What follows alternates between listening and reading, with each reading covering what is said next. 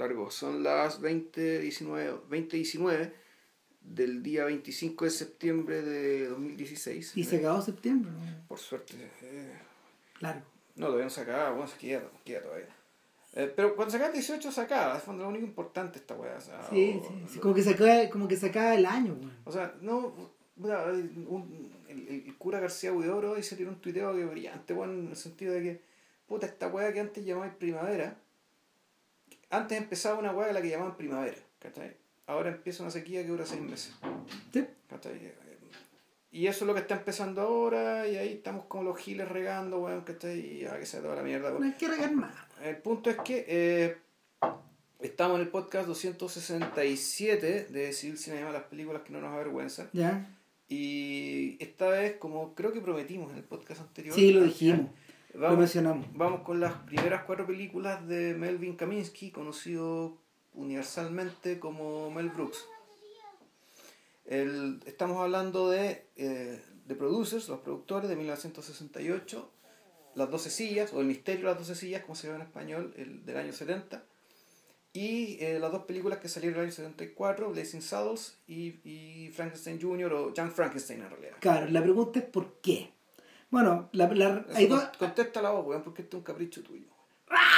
no, hay, hay- hay dos respuestas, además que tarde o temprano íbamos a llegar a Mel Brooks. Sí. Si lo único que ha pasado es que este podcast, que usualmente no, no, no se topa con comedia, en estos últimos números, se, se- en estas últimas ediciones ha tenido varias dedicadas a la comedia y parece que así vamos a seguir, weón, pero... Puta, ¿Quién sabe? Pero bueno, el, el punto el punto es que eh, Mel Brooks cumple 90. Entre medio además se murió, además se murió Jim Wilder. Claro, que en el fondo es como hablar de Mel Brooks. Es como, claro, él protagoniza tres de estas películas. Claro, y está, está al centro del canon de Mel Brooks. De hecho, estas son las películas que protagonizó con, con Mel, no más. Sí.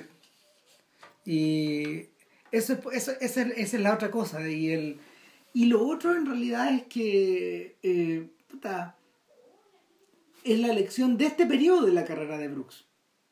Porque audiovisualmente existía antes y existió mucho, mucho tiempo después. Sí. Ahora, claro, uno podría decir las películas, ya en su vejez, las películas de Mel Brooks decayeron un poco en calidad y todo, pero igual hay películas que tienen un lugar súper importante en la cultura popular, como Spaceballs, que es una película súper, que es una parodia parodiada, digamos, ¿cachai? Eh, que es una, que es una película que todo el mundo vio y que todo el mundo se acuerda y se cague la risa, ¿cachai? Eh, Eh, es el éxito más grande en su carrera y al mismo tiempo es el fracaso más grande de su carrera.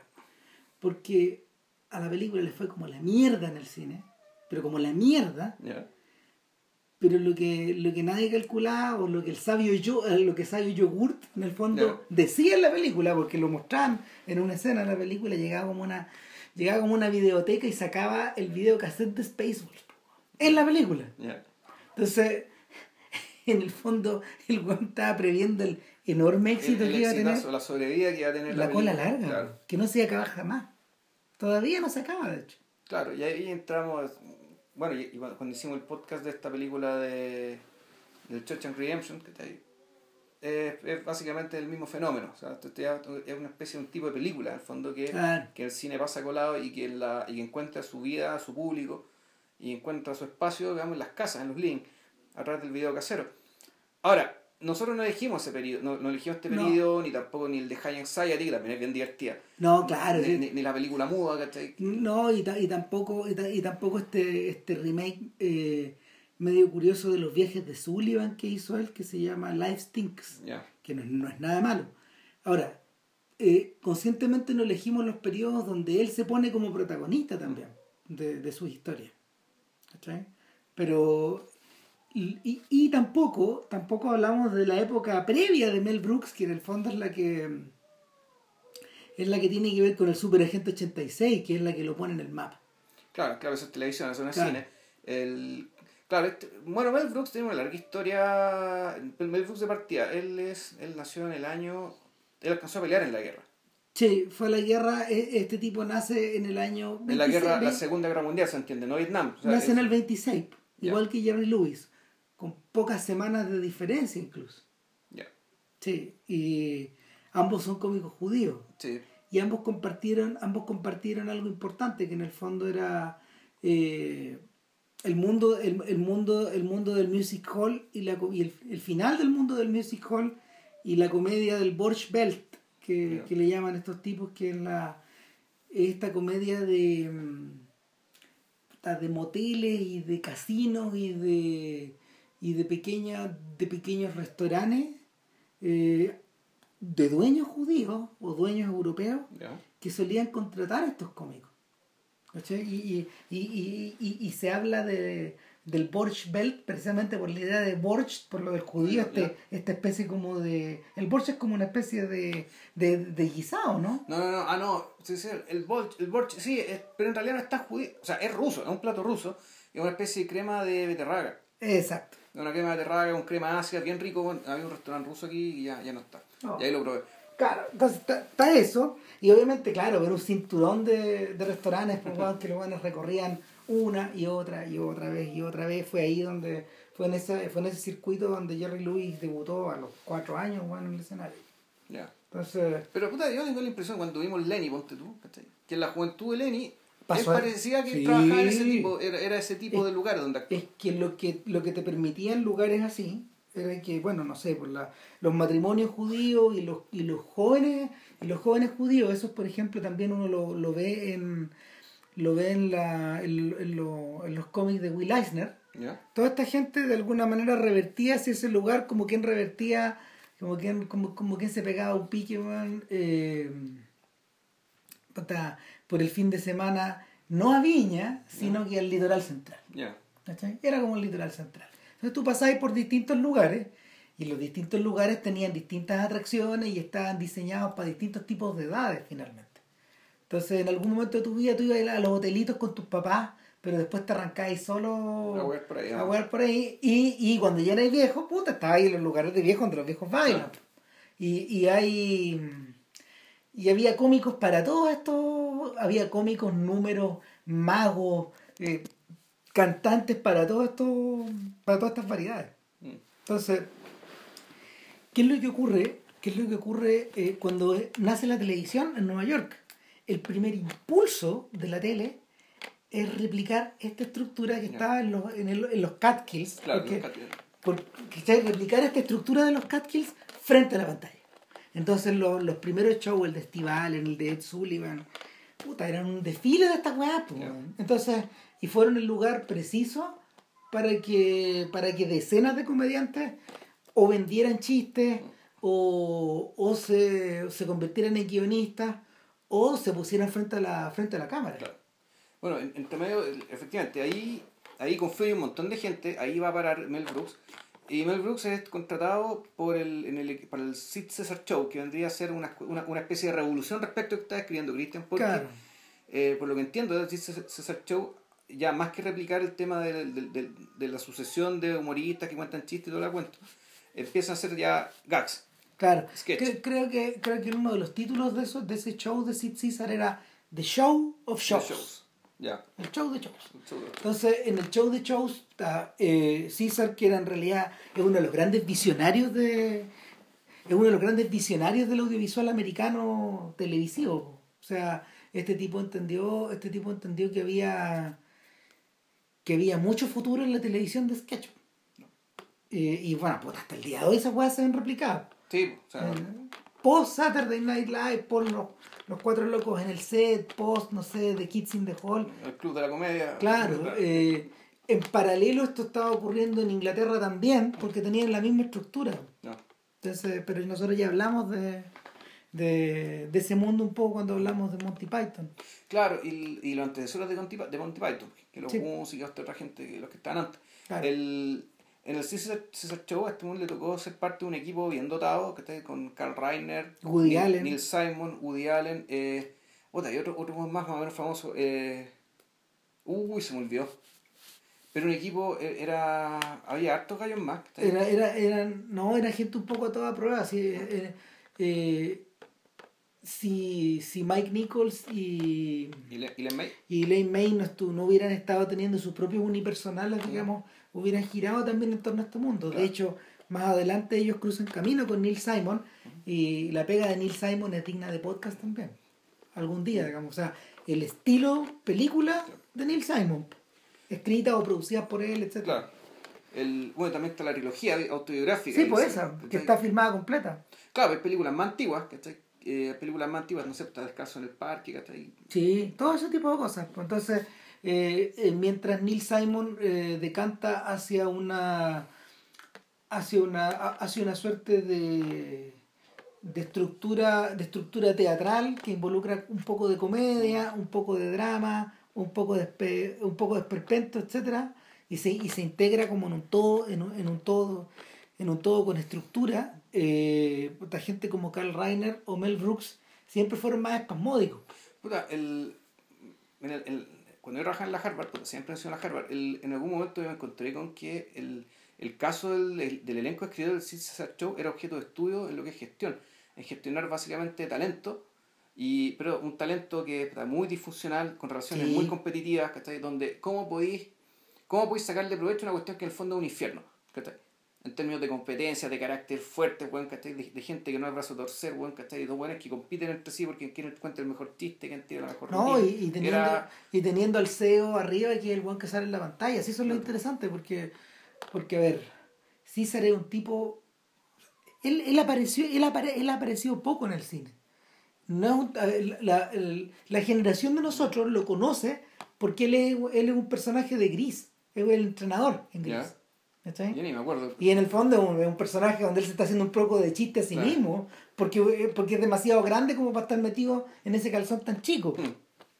Pero, pero en realidad eh, la actuación cómica de César en el cine, en el mundo está loco, loco, loco, de Stanley Kramer.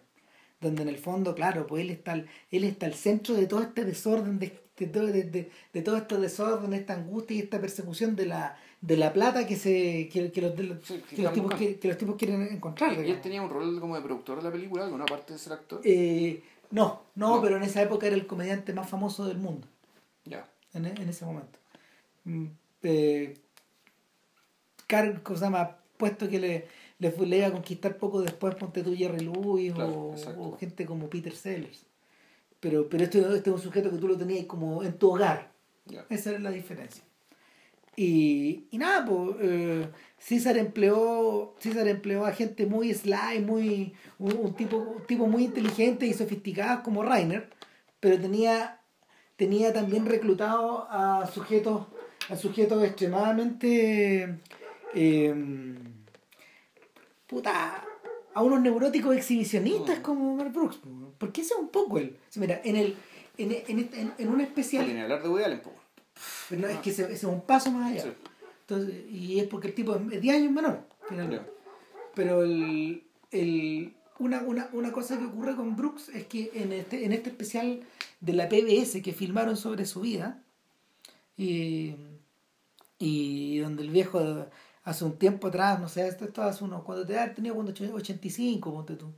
Claro, pues, eh, el, viejo, el, el viejo explica con todas sus letras que desde muy chico y desde la época en que él jugaba con su hermano, él tenía esta él tenía este impulso por saltar al escenario, por contar los chistes él, por recibir los aplausos y aplaudir al mismo tiempo. Entonces, eh, en, en, esta, en esta especie como de émbolo que gira a mucha velocidad, lo que se produce es que, claro, para poder, para poder sostener eso, o tenéis que tener muy rápido, tener, tener, tener la talla de vuelta a flor de piel, o ser un huevo muy inteligente, o muy, eh, o muy intenso, pero por otro lado, eh, no tienes que generar, no tienes que generar eh, resistencia, no tenés que generar un poco odio en tu audiencia también. O sea, el, eh, eh, y es distinto, por ejemplo, al caso de los insult comedians, como Don Rickles. El insult comedian eh, es, una, es una evolución de eso, es un tipo tan rápido, es un tipo tan inteligente, tan veloz, que en el fondo te baja los calzoncillos mientras te está contando los chistes, o sea, y, y te liquida. Pero tú te reís de, de los insultos que él te tira. Es más fuerte todavía la, la velocidad. Pero en el caso, en el caso, en el caso de Brooks el problema, claro, era, era como que el público no reaccionara contra él porque en realidad es pesado, weón. Entonces, eh, mucho de eso tenía que estar como bajo control en la medida que iba escribiendo los chistes. En el en ese especial, eh, Brooks y Rainer, ellos explican que parte de parte de ese material que se, le había queda- se les quedaba en la cabeza finalmente terminó convertido en otra cosa, que es como un, un bipersonal que tenían ellos. Sí, pues el hombre de los 2000 años. Claro, Sí, de po. un weón que en el fondo, eh, eh, la, premisa, la premisa se repite y se repite y se repite. Es un weón que en el fondo le tiene que, le- le- eh, ha vivido estos dos mil años y, y en el fondo permanentemente lo tienen que estar poniendo como un poco al día de la Claro, pero al mismo tiempo el, el chiste, yo estuve viendo hoy día uno- unos chistes del weón, era como que, uy, ¿tú sabes por qué existe el, queso? el queso? Porque el queso se llama cheese. Y contaba una historia muy huevona, ¿cachai? De cómo el año 26, ¿cachai? Llegó un tipo y había, oye, aquí tenemos una leche el weón abrió la tapa y cheese. O sea, qué hueá más mala. Ese, ese tipo de humor, weón. Claro. Es- Básicamente explicando por qué las cosas son como son, ¿cachai? De parte de este puta emisario del pasado, en el fondo. Puta, y ganaron mucha plata, weón. Sí, bueno, si este weón. Fue un hitazo. Mel Brooks se ganó, ganaron el Emmy, perdón, el Grammy. Con El ese- Grammy con los discos. Bueno, de hecho, algo que no hemos dicho, Mel Brooks es uno de los 12 personas que se ha ganado el EGOT. Claro, es el Emmy, El Emmy, el Grammy, el Oscar, el Oscar y el Tony. el Tony. Eh, son 12 personas que se han ganado estos premios competitivamente. El del anterior, del anterior que habíamos hablado fue de Mike Nichols. Claro, porque Bob Fosse no se la ganó, no, no, no alcanzó. ¿No? ¿No alcanzó a Bob ganar? Fosse no se ganó Ah, ningún no, Grammy. no, no. No se ganó un Grammy. Si estas cosas generalmente se las gana gente que está dedicada a la música. Claro. Porque la música es la que está presente en, en, en, en todas estas disciplinas. En general, o gente, o gente como Mel Brooks, digamos que, que por un lado son cómicos que grabaron, que grabaron Discos. discos. Que O hueones que meten la mano en todo, Claro. finalmente. Entonces, Está era. Marvin Hamlet, hay un tipo que se llama José Hernández, apellido Hernández. No, que él- Marvin Hamlich era un weón brillante.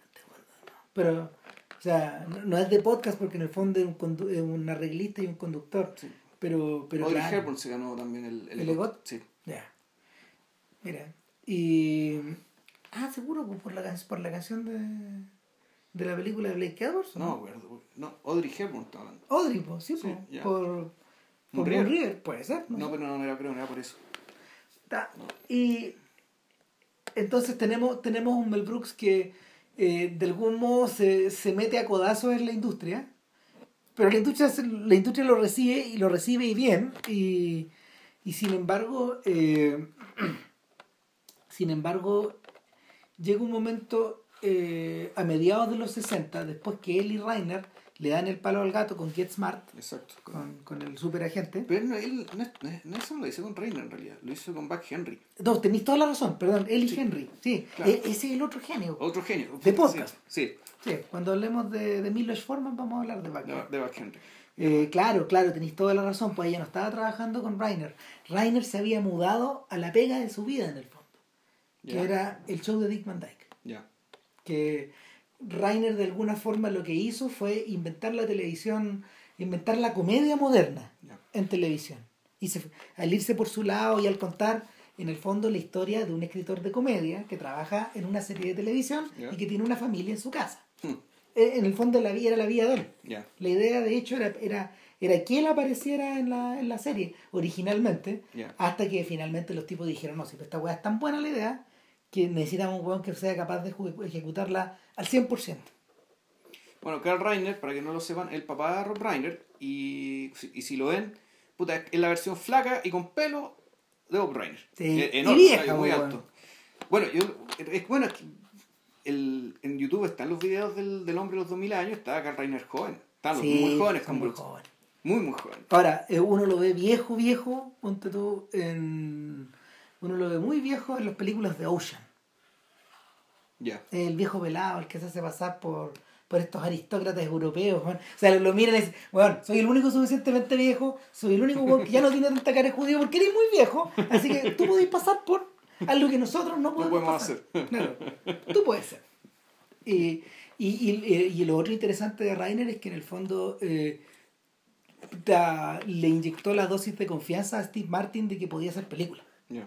Entonces, con él por lo menos tienen tres películas que sí son interesantes, que son The Jerk, Dead Man Don't Well Played Ya. y, y la... mm, ¿Cómo se llama esta otra película? Steve Martin nunca fue santo mío. sino No, siempre sí, pero, pero, pero, pero es mío, así que... Eh, ah, no, y, y, y el...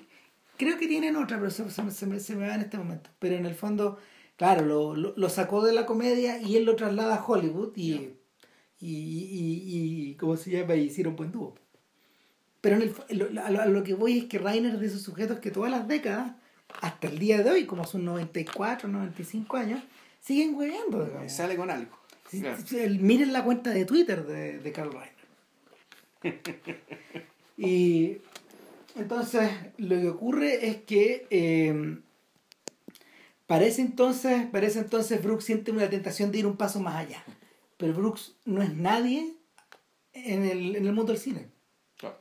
Y, y, no es mucho en el mundo del teatro. Su fuerte es la tele. Entonces, eh, el salto mortal, el salto mortal eh, que decide hacer con los productores y que lo, y que lo lleva en un envión, en un empuje que va a durar, de hecho, hasta va a durar una década completa, hasta el, hasta el estreno de Frankenstein Jr.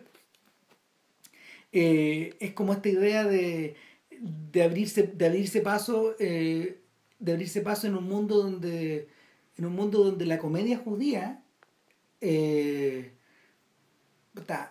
literalmente no, no tenía lugar. la otra vez lo explica, lo, lo explica, por ejemplo, no tenía lugar cinematográficamente. El que lo explica es este documentalista Mark Cousins, cuando él habla de, de la aparición de Woody Allen y de la aparición de una comedia específicamente judía, en términos cinematográficos. Porque, porque había, ¿Y Jerry Lewis no cabe en eso? No, no cabe en eso. Porque, porque el mundo de Lewis, el mundo de Lewis es mucho más. Eh, está mucho más enfrentado a, Charles Chaplin, por ejemplo. Está mucho más enfrentado a Harold Lloyd o a, o a Stan Laurel, que en el fondo es el, gran, que es el gran maestro de Lewis. entonces, eh, las recurrencias judías existen dentro de su obra, pero, no son el centro del asunto. Pero no, son el centro del asunto y, y, y, probablemente más revelador aún, eh, al, elegir, al elegirse en un cómico más universal, eh, Luis nunca pudo, nunca pudo hacer la transición eh, efectiva y, y, consistente hacia, hacia, hacia, hacia el mundo del drama, por ejemplo. Que es lo que, es lo que sí completó Mundial. Y es lo que en cierta medida insinúa Mel Brooks en las 12 sillas, encuentro yo. Que, que, que como que cuando tú ves la película hay ciertos aspectos del filme que, que son tan manifiestamente trágicos que, que rebasan hacia afuera.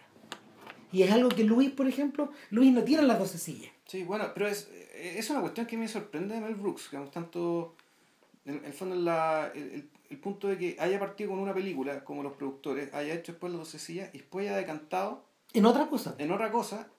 Y, y, que en fondo, claro, de los cuales se ven muy buenas películas, pero siempre te queda dando vueltas. ¿Qué pasa si estuvo no hubiera perseverado con lo que hizo los productores? Y, hacer ese tipo de, ese tipo de diálogo, hacer ese tipo de historia. O haberse, o haberse tirado, o haber vuelto a hacer, ¿cachai? El, eh, hablar en serio, porque yo creo que en, la, en las 12 sillas, pese al trasfondo cómico, bueno, habla en serio, muy en serio. No, está hablando en serio, de hecho, de hecho el, el detalle de por qué se eligió, la, eligió las 12 sillas no es trivial y todo. Entonces, eh, el, a lo que decanta, a lo que decanta en el fondo eh, es un poco al, al regreso a su, a su pega televisiva, que es la de la parodia un sujeto como él que es tan veloz en el fondo eh, es capaz de captar o, de encontrar la parodia en el momento mismo que en, el momento mismo en que el hecho el, el, futuro hecho parodiado se está generando. O sea y, y, y, y, lo agarra y lo ataca de taquito finalmente. O sea un gallo, un gallo que haya hecho Blazing Saddles en el momento en que lo hizo es la cagada por lo mismo. Más allá de que la película nos guste o no nos guste digamos eh, pero, pero bueno, volviendo a los productores, en, el, en, este, en, este, en este programa autobiográfico, Brooks explica que fue una suerte de salto al vacío. No, no, no, tenía ni un crédito cinematográfico. Eh, se convenció en algún momento de que esto no podía ser una obra de teatro, la ironía es que sí lo fue después, de una forma muy postmoderna, pero, pero que claro, efectivamente esto era, esto era una pega esto era una pega, e, este, este, era una pega para las películas, pero no cómo conseguirla, digamos. Entonces, vía, vía sus contactos teatrales, se, se consigue hacer un mostel y, eh, y lo mismo ocurre con, con, un, con un desconocido llamado Jim Wilder. O sea, ayer cuando estábamos viendo con, el dono, con un amigo del podcast, vimos ayer el programa doble, eh, Willy Wonka y, la, y después los productores Y nos pusimos a ver la carrera de, de Jim Wilder y efectivamente él venía de la tele también. Sí. Él tenía, él llevaba antes de los productores unos 6, 7 años de carrera o, o tal vez un poco más, pero básicamente en, en televisión. Entonces, claro, la primera película de Jim Wilder, la primera película en, en el cine, digamos, es efectivamente los productores. Claro. Y- Ahora, la, los productores, la, para quienes no, quienes no la han visto, digamos, es, es una película que, una cosa bien notable, que su trama es una premisa, su, su- su trama consiste en que se va a generar una obra con una premisa absolutamente insultante, Insultante. pero eso hace que la película misma también sea insultante. sobre o sea- todo en el contexto en el que se hizo y en la era en la O sea, que se eh, hizo. Claro, los años que se están haciendo. Esto, una- esto se trata de un, un productor que es un, eh, que es un delincuente, digamos, es un productor de, de, de- de teatro, de Broadway, que levanta plata eh, engatusando viejecitas, digamos, ¿cachai? haciendo de amante de viejitas, haciendo de gigoló de estas viejecitas, estamos hablando de viejitas viejitas, ¿cachai? Ya, Gente muy mayor. gente de la, de la selección sub-90, digamos, ah, de eso estamos hablando. Y, y este, y este sujeto, digamos, le saca plata, digamos, siendo amante, les da alegría a sus, a sus tristes vidas, digamos, pero bueno, ahí recauda plata, digamos, por la buena onda, y con eso, puta, hace hora, no les va muy bien, y qué sé yo. Claro, ¿no? Y, y, y en el momento, en el momento en que eh, comienza la película, Max Bialystock ya está, ya está en el crepúsculo de esa carrera de Gigoló, pues, ya, Sí. ya ni siquiera está financiando obras, sino que, sino Está que parando la olla. está parando la olla, está tratando de sobrevivir. Está viviendo en su En su, en su oficina. claro, está viviendo en su en su- oficina su y, y, y ya no se cambia, ya no se cambia el pijama, pues. Atiende el pijama. Entonces, eh, Un pijama de glorias pasadas donde dice MD. Claro, está medio rasgado todo. Entonces, el, puta, el, la ambientación es tan teatral que uno ya prácticamente, uno prácticamente puede leer entre líneas la, la ¿cómo No, se llama? las instrucciones de entrada de escena y de salida de Es escena que, de es que- es que además si miráis la película te das cuenta que realmente es una película muy barata. Sí, hecha con nada. Hecha con dos chauchas. que está ahí. Entonces, efectivamente se aprovechan de, el look, del look teatral, digamos, una cuestión que se puede hacer con, que, pare- que al menos parece que se puede hacer de manera puta, más sencilla, más barata, harto interior, qué sé yo. Durante, ahí veíamos la película y decíamos, este se gastó la plata arrendando el Rolls Royce blanco. weón". No, y, y hay muchos lugares que están usados eh, para sacarle lucha a la película que acaban de ser inaugurados, como El el Lincoln, Lincoln Center, Center, sí, po. que en esa época era, era, era, Era- nuevecito. Era el gran chiche nuevo de la ciudad. Claro, era el gran chiche nuevo de- del Midtown y puta, y el y estos huevones finalmente lo que hicieron fue hacerle un infomercial. po. y y está, está esta sensación rara de que Viali vive, vive en un mundo que prácticamente no tiene, no es como de una era en específico, es como, es como de estos estafadores de Broadway que ya existían en los años 15 o 20. Sí, no, pues como la casa, ¿no te acordás del personaje este de Mad Men? Ahí, el que vivía con su papá, el personaje judío. Claro, Que tú decías, claro, tú entras a ese departamento y era entrar, al siglo- entrar a otro siglo. de entrar una novela rusa, po. Exacto, era, era entrar a otra época. Claro, es esa. Eso es, no, la misma Esa es la sensación. Claro, y, y resulta que resulta que el personaje de Wilder no lo hace mucho mejor, digamos. ¿Cachai? Eh, porque, porque, ¿cómo se llama? Eh, Claro, Wilder viene de un. Él, él es un contador. Claro, De una pues. pega absolutamente sol- solipsista, digamos, una pega en la que. Puta, vive, vive metido con la cabeza entre los números. Leo Bloom es otro tipo judío, pues Leo Bloom es el, el prototipo del judío, judío kafkiano, Sí. que está metido, que está metido en su propia, está metido en su propia covacha. Entonces cuando llega esta otra covacha, eh, prácticamente es violado Sí. por Es seducido. Pues, se, claro. se produce un estupro, porque mentalmente eh, Leo Bloom es un menor de edad. pues, para todos estos efectos Es, sí. es un menor de edad. o sea, es un- Entonces, ¿qué es lo que, qué es lo que hace Bialystok? Eh, en presencia de Bloom tiene una iluminación genial. pero a partir de una frase eh, y, que la, la expresión de, de Wilder que tú decís, Maravillosa. eh, porque claro él dice como casualmente como no queriendo decirlo pero la cuestión está actuada de una manera tal que en el fondo el weón también tiene la malicia dentro ¿cachai? que no es un Sí. comentario inocente cuando Wilder dice oye pero qué curioso a usted ganaría más plata o se puede ganar más plata si uno fracasa en una obra en vez de que si tiene éxito Esto se le desfigura la cara. entonces, claro, Marsh Bialystok, que... pa- A propósito, Cero Mostel es un comentario, es una cuestión que se me hizo visible cuando vi la primera película, la por primera vez esta película, los productores, es que tú veías a Cero Mostel actuando y poniendo las caras y tú decías, este bueno es Don Francisco. Sí, po. Sí, para que no lo han visto y no lo ubican a hacer Mostel, puta, piensen en Don Francisco, piensen las caras que pone Claro. cuando entrevista a la gente, así como que no sabe, con, con No, los ojos para abajo. a bueno, eh, eh, a propósito, eh, o sea, Mostel, Mostel encarna, eh, a ver, lo que pasa es que Mostel es un, bueno, pri- primero que nada es un personaje muy a la izquierda en. Hollywood y muy a la izquierda en Broadway, un personaje blacklisted. Estuvo, claro, estuvo en la Tú- lista negra. Estuvo metido en las Sí. listas negras, eh, la pasó como el hoyo, eh, Y eso está contado en una película eh, de, con Woody Allen, de hecho, se llama claro, The Front. que la escribió Woody Allen. Mm. Claro, entonces de alguna forma, de alguna forma, Mostel aparece en esa película haciendo una suerte de rol autobiográfico. Claro, la diferencia es que en esa película. Eh, eh, no, no contar el final, pero No. claro, le pasa algo que a Cero Mostel no le pasó. Claro, Pero- eh, eh, ju- el, en, en, el, en la carrera de Mostel, digamos, eh, había tanto talento involucrado que finalmente él vuelve a las tablas y se convierte en una leyenda eh, en los 60. po. La obra que lo, la obra que lo devuelve al. La obra que lo devuelve, ¿cómo se llama? Al, bajo los focos esta, esta de Sondheim. Eh, ¿Cuál de todas? Eh, ¿Cómo se llama? Eh, ay, esta de It Happened on the Way to the Forum. Algo así. Ah, Something, happened, something, something funny. happened on the way to the Forum. forum. Claro, donde, donde, donde Mostel encarna como a una, a una suerte de Cicerón, pero de la risa. po. Ya, claro. Claro, porque, porque está ambientado en la, está ambientado en Roma. En Roma, exacto. Claro, entonces, eh, después de eso, después de eso, eh, Mostel tira para arriba y agarra el rol del violinista en el tejado y se convierte en un inmortal. Ah, o sea, el, el rol de, Top- de Topol en el cine originalmente era de Cero Mostel. Claro, Ya, fue escrito para él. para él. Claro. Entonces, O sea, cuando no, se hizo la película, Mostel ya estaba muerto. no, no, no, pero sin- sin- no, finalmente no, no hubo acuerdo o no hubo momento para poder, pa- para que él lo encarnara o además estaba tan, estaba tan, estaba tan integrado en la cabeza de, de la gente que, que de hecho eh, Topor no es la persona con que, lo, que los gringos lo asocian hasta el día de hoy, Hasta el día de hoy. sino que, sino que es Mostel. Es. Claro, o sea, uno, uno va a YouTube y ve los comerciales de auto del violinista en el tejado, Con Mostel. como po. Ya. Claro. Entonces, eh, y, ah, y él, él, él grabó, él grabó el disco y toda la weá. O sea, y, ya. Claro, Oye, pero- una duda, pero entonces en la, la voz, ¿no es la voz de Topol en la película? ¿O eso se grabó de no, nuevo? sí, eso se grabó. No, se eso- grabó de nuevo, ya. se no grabó era- todo de nuevo. Sí, eso es un montaje nuevo. claro. Ya.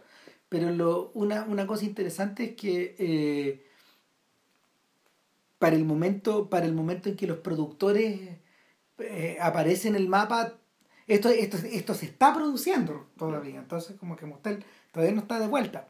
Pero lo que, lo que sí encarna muy bien en esa y no en las otras, es esta, no, no otros roles fílmicos, es esta idea de es esta idea del puta, de, de- de- de este judío a medio camino entre Europa, Rusia y la estafa.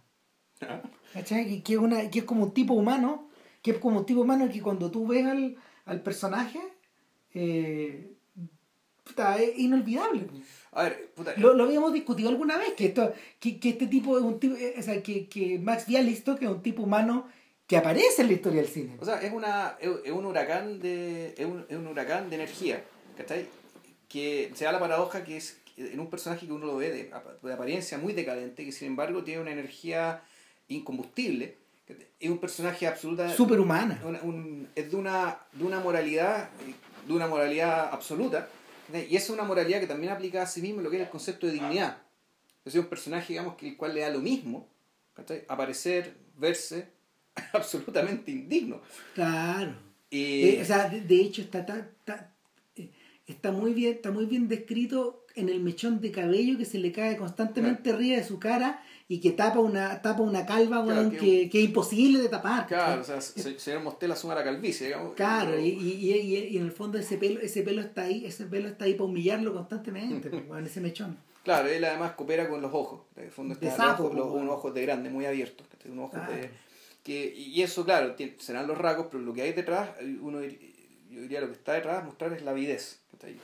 O sea, la- el- la característica o el atributo humano que está detrás de esos ojos tan grandes es la avidez. La avidez de... Es- pero no, una avidez de qué? Una avidez de plata, pero no, no es que el tipo quiera ser millonario por ser millonario, No. no es una avidez de experiencia porque él no quiere ser un sabio tampoco. No es una avidez de experiencia porque está aburrido. es una avidez. Que viene, que, que aparentemente que no es, que no parece tener un sentido espiritual, ¿cachai? Es una avidez absolutamente que viene de, de, de, de un deseo físico, ¿no? El, el, yo siento que yo siento que eso es parte de eso es parte del propio Mel Brooks. Ah, pues, que, que, que es una suerte hace unos días atrás se presentó en el show de, de, de Jimmy Fallon. Y, y véanlo es impresionante hace unos 90 años el viejo está pero ya. está como Mercedes Benz weón. Sí, no, y lo otro que es increíble es que el viejo ya, ya, ya sobrevivió como 10 años bueno, a su viuda, ¿cachai? Cosa que es bien, es bien poco habitual. súper poco habitual ¿cachai? Generalmente los hombres se les muere la esposa, bueno, se dan a pique, pero en dos tiempos. Bueno, Carl Reiner y Brooks tampoco en las mismas, pues, están vivos hace más de 10 años y, y de Y ahí hecho está, ya. ahí están de pareja estos días, pues, porque, porque sí se visitan, digamos, con- todos los días. Sí, en el fondo el, el, el, el bipersonal continúa, pero Sí, dentro de y claro, claro. nadie, nadie lo ve nomás. Entonces, eh, en y otro rasgo de la personalidad de Brooks aparece yo creo que en el personaje de Leo Bloom, que, que, que esta sensación como de, de angustia, como apenas reprimida, Sí. que está como encerrada dentro de ti y que explota Y- con esos gritos Eso, de Wilder. Exacto. Claro, eso, eso- esa cuestión se pone muy aguda. Y, Histérico. y que Wilder lo, lo actúa muy bien porque una buena copia, una buena restauración, tú veis que el weón se pone genuinamente colorado como una tetera. sí. Y en una época en que no, no creo que haya hecho corrección de color digital nada. pues, Nada. Era, era efectivamente una cuestión que venía de, de las tripas.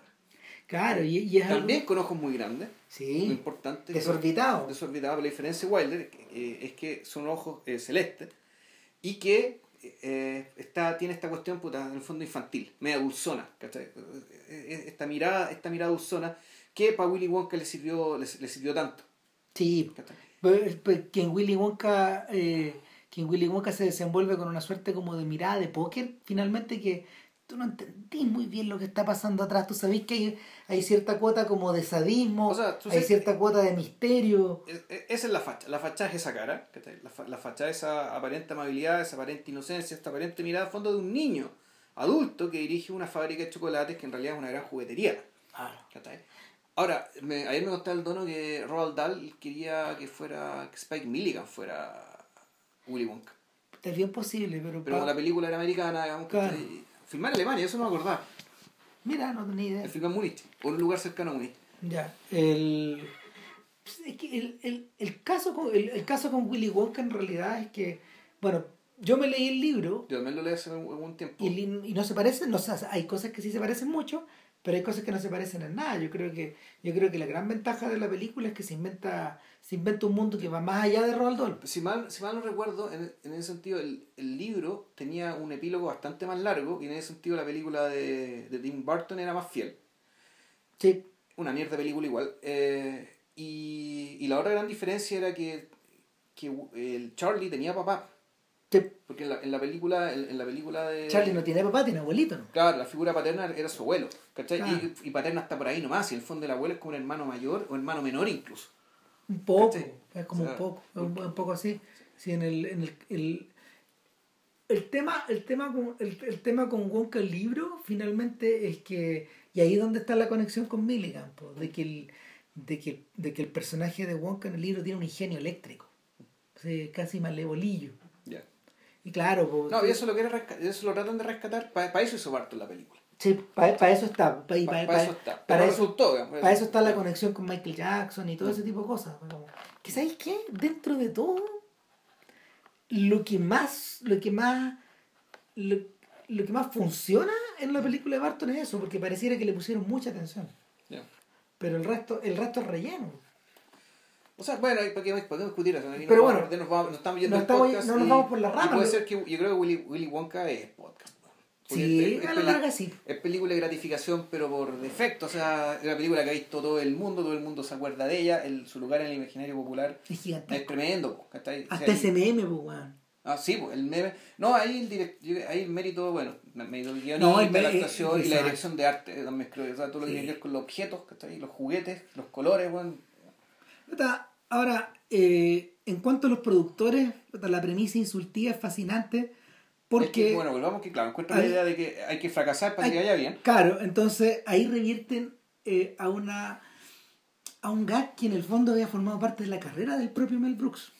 Cuesta cuando están leyendo. No, no, no, es una cosa muy sencilla. Lo que pasa es que cuando el weón cuando el weón, y, y, y, lo ha repetido con en el tiempo y lo explicaba, de hecho, y cuando el weón se encontraba, cuando, cuando los niveles de angustia se le sumaban, digamos, porque había gente que lo estaba alabando mucho, el weón revertía imitar a Hitler.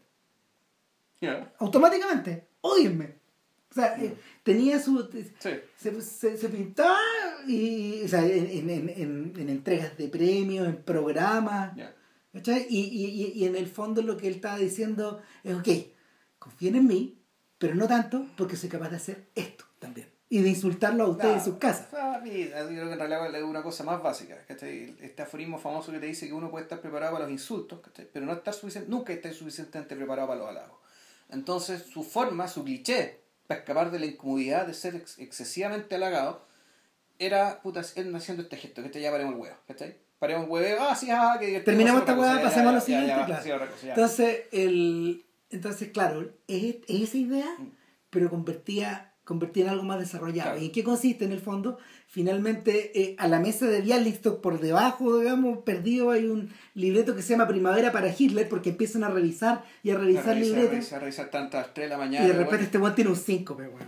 Entonces tú estás leyendo, y igual ya Billy Walter está histérico, igual está histérico, gritando, esta weá ya la vimos en la mañana, pues ya estoy leyendo lo que ya había leído.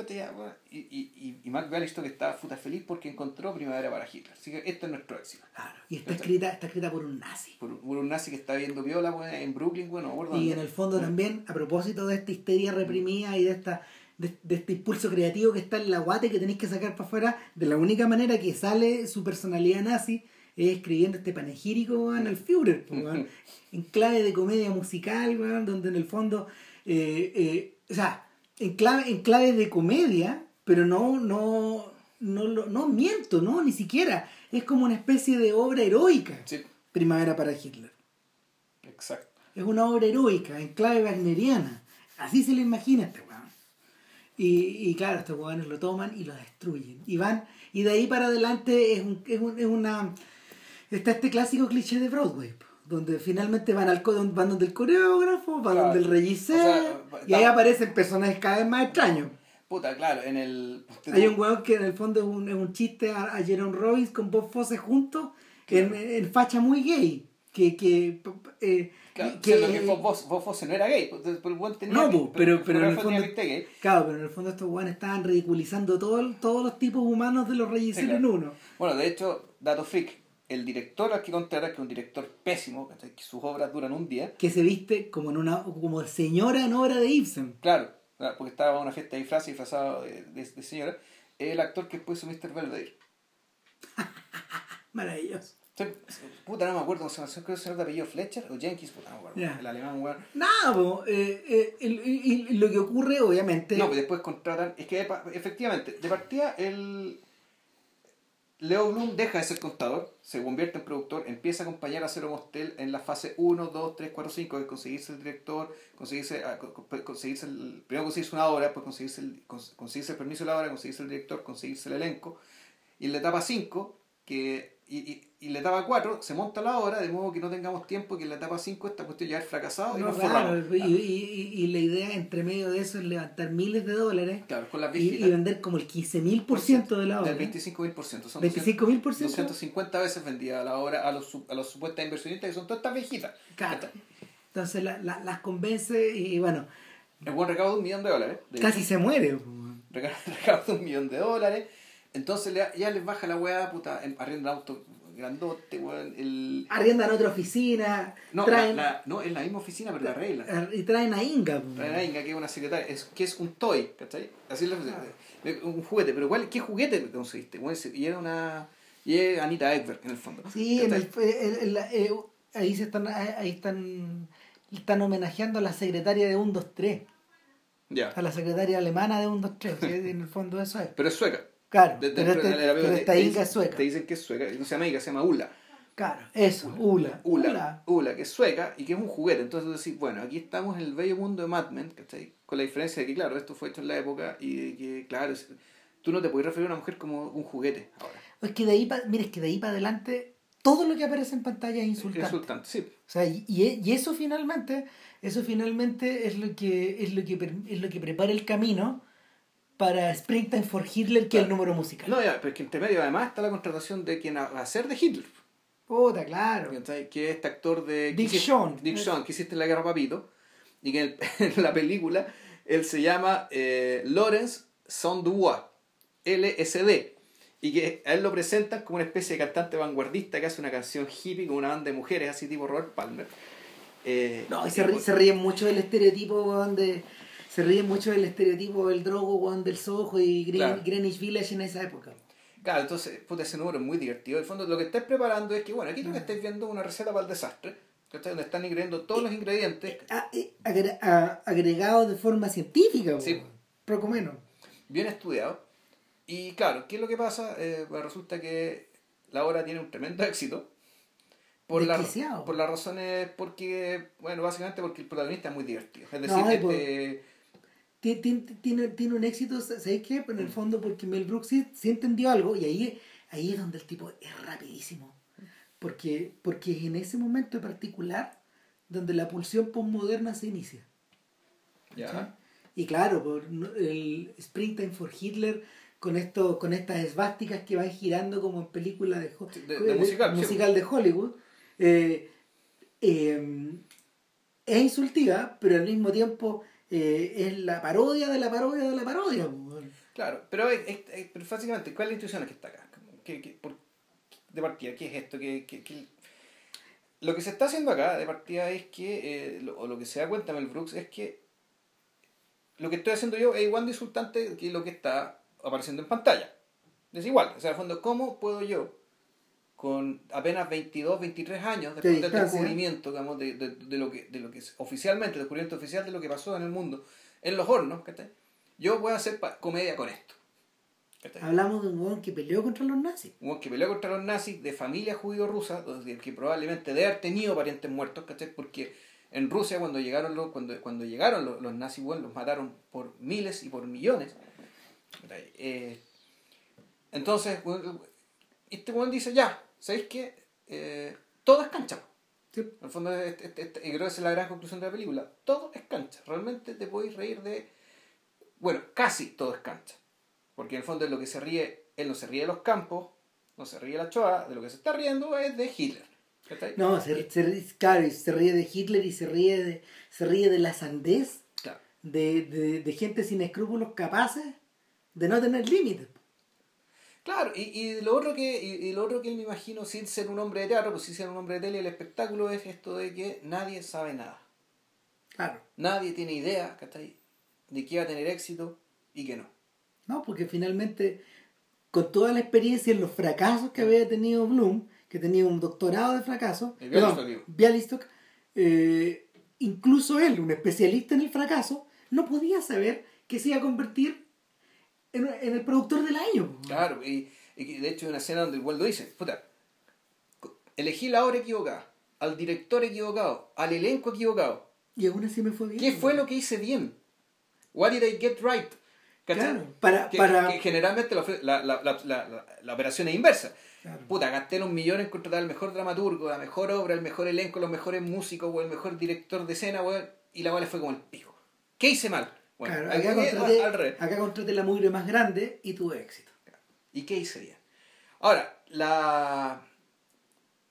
Yo creo que aquí, viendo ayer la película, sobre todo el diálogo inicial, de cómo, cómo se entienden, se conocen, se reconocen, se entienden y cómo Bialystok termina seduciendo a Bloom, ese, ese nivel de, de, de profundidad, la, de profundidad e intensidad que está en el intercambio de el de estos personajes algo que Mel Brooks casi después no vuelve a utilizar.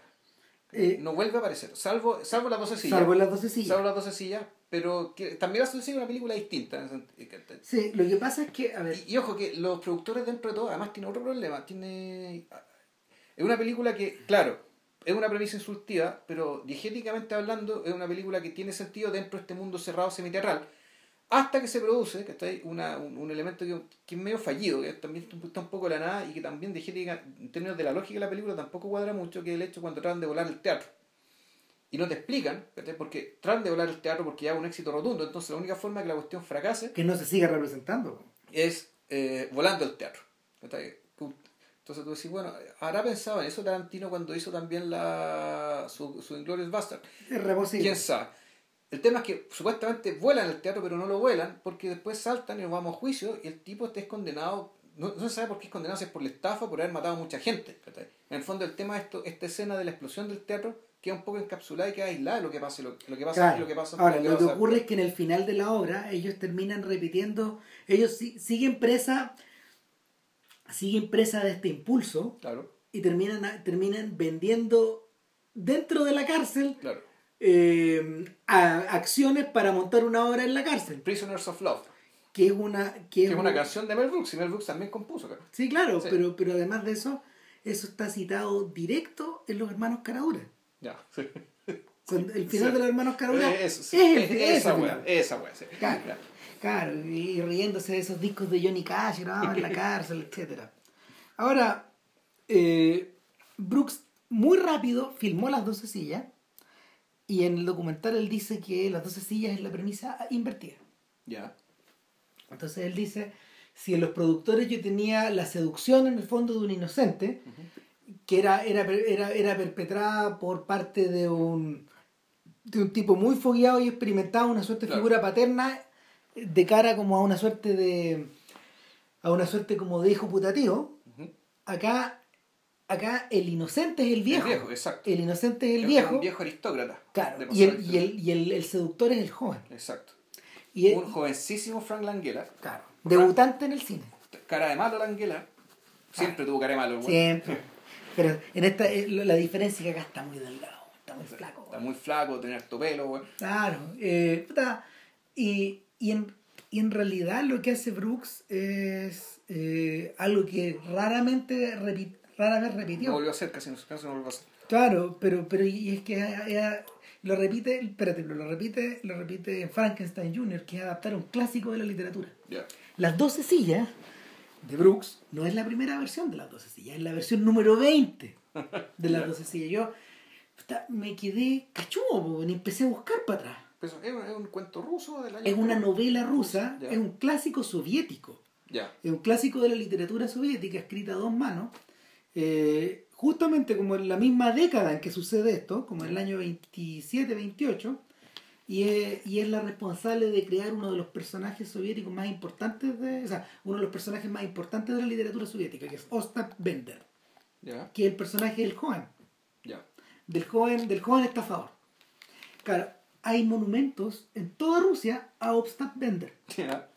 Ostap Bender es un tipo que ha generado eh, frases hechas por todos lados, digamos, hay frases de la novela que están citados.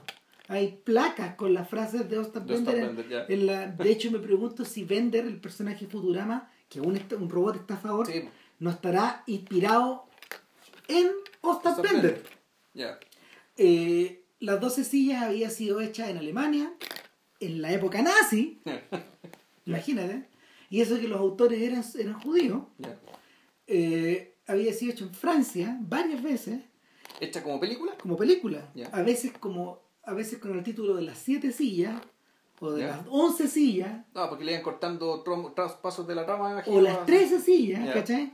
Fue hecha en Cuba por Tomás Gutiérrez Alea.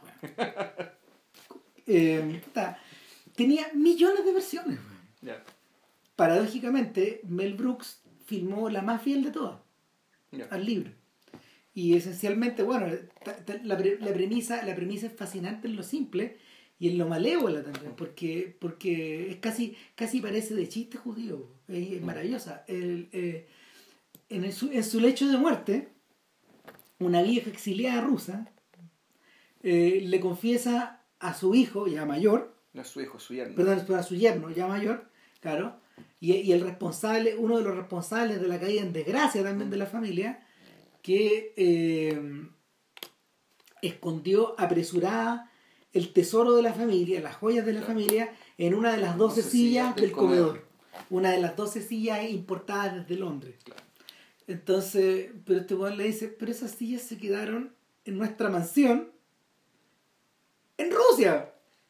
Pero todo esto transcurre en Rusia, lo que pasa es que fue... eh, Están, sí, pero, pero están, están no, no está exiliado, está no- fuera de no Rusia. está fuera de Rusia, pero está, está muy lejos. Está relega, claro, puede ser, puede ser una familia desculatizada, ¿cachai? Que fue a parar a otro lado de la, a otro lado. Y donde este aristócrata tiene un, tiene un papel más o menos importante, mediana importancia en la burocracia soviética. ¿cachai? Pero claro, ya nadie se acuerda que él era un aristócrata. No, pues lo, lo ha disfrazado muy bien. Claro, lo, lo, lo, lo trata de pasar piola. Entonces es un tipo que físicamente se parece a Marty Feldman. Es Ron Moody. Ron Moody. Ron Moody. Ron Moody salta a la fama, es un actor británico. Ron Moody salta a la fama por su rol de Fagin de You, ¿ya? el judío Fagin de Oliver, El musical. Ah, perfecto. Sí, buena película, Ya, de Carol Reed. Eh, claro, y, y ahí- él, él se convierte en una estrella, de hecho. Entonces lo agarra justo después Brooks para, para filmar.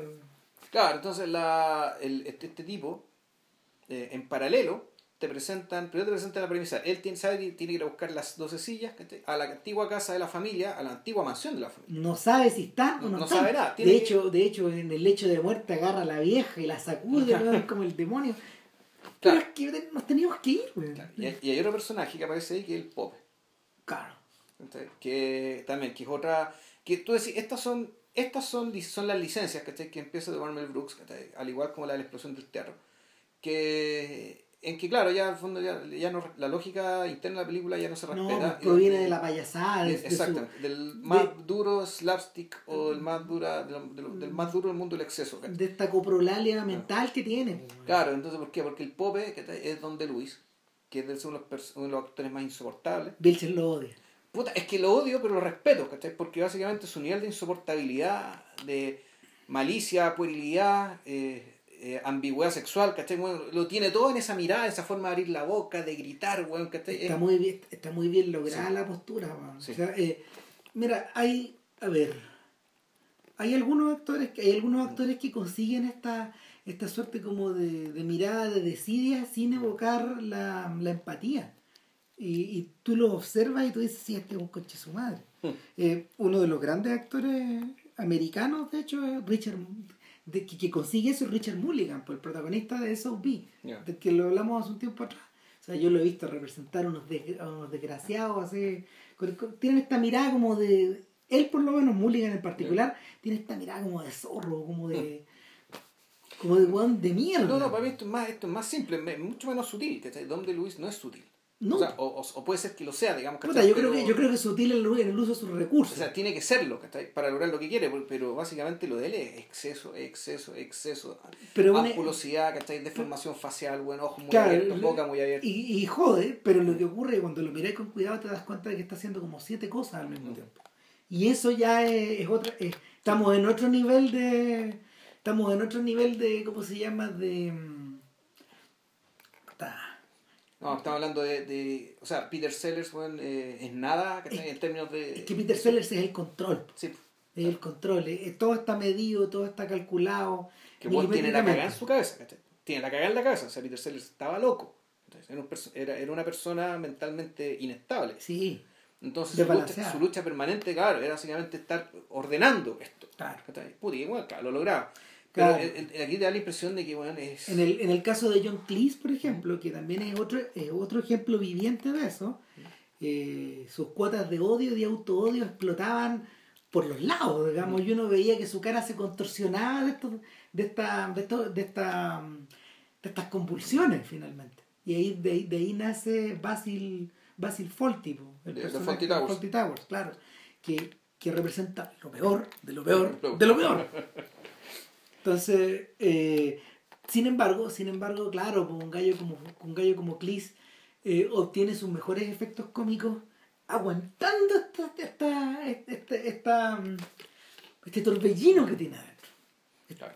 No, Don Luis no se aguanta nada. Claro, o sea, espérate, espérate, por ejemplo, alguien como, alguien como Michael Palin eh, suele decir que en el fondo sí, pues, eh, como que él quiere harto a John Cleese, pero él sabe que en su vida no la pasa bien, John. Ya, Porque, porque, porque en su vida de verdad este weón tiene ese torbellino. ya. O sea, él- a propósito de eso, lean la cuenta de Twitter de John Cleese. Cuando habla del Telegraph y esa weá, cuando habla de los diarios, weón, sale, esa, sale ese demonio. weón. Bueno, qué bueno que Twitter sirva para algo. Puta, claro. No, ese weón odia por Twitter. Bueno, en fin. Bueno, yo creo que eso va- gracias a Twitter, John Cleese va a vivir hartos años más, weón. Puta, claro. po. Eh, claro, va, va a alcanzar para escribir la, la otra parte de las memorias.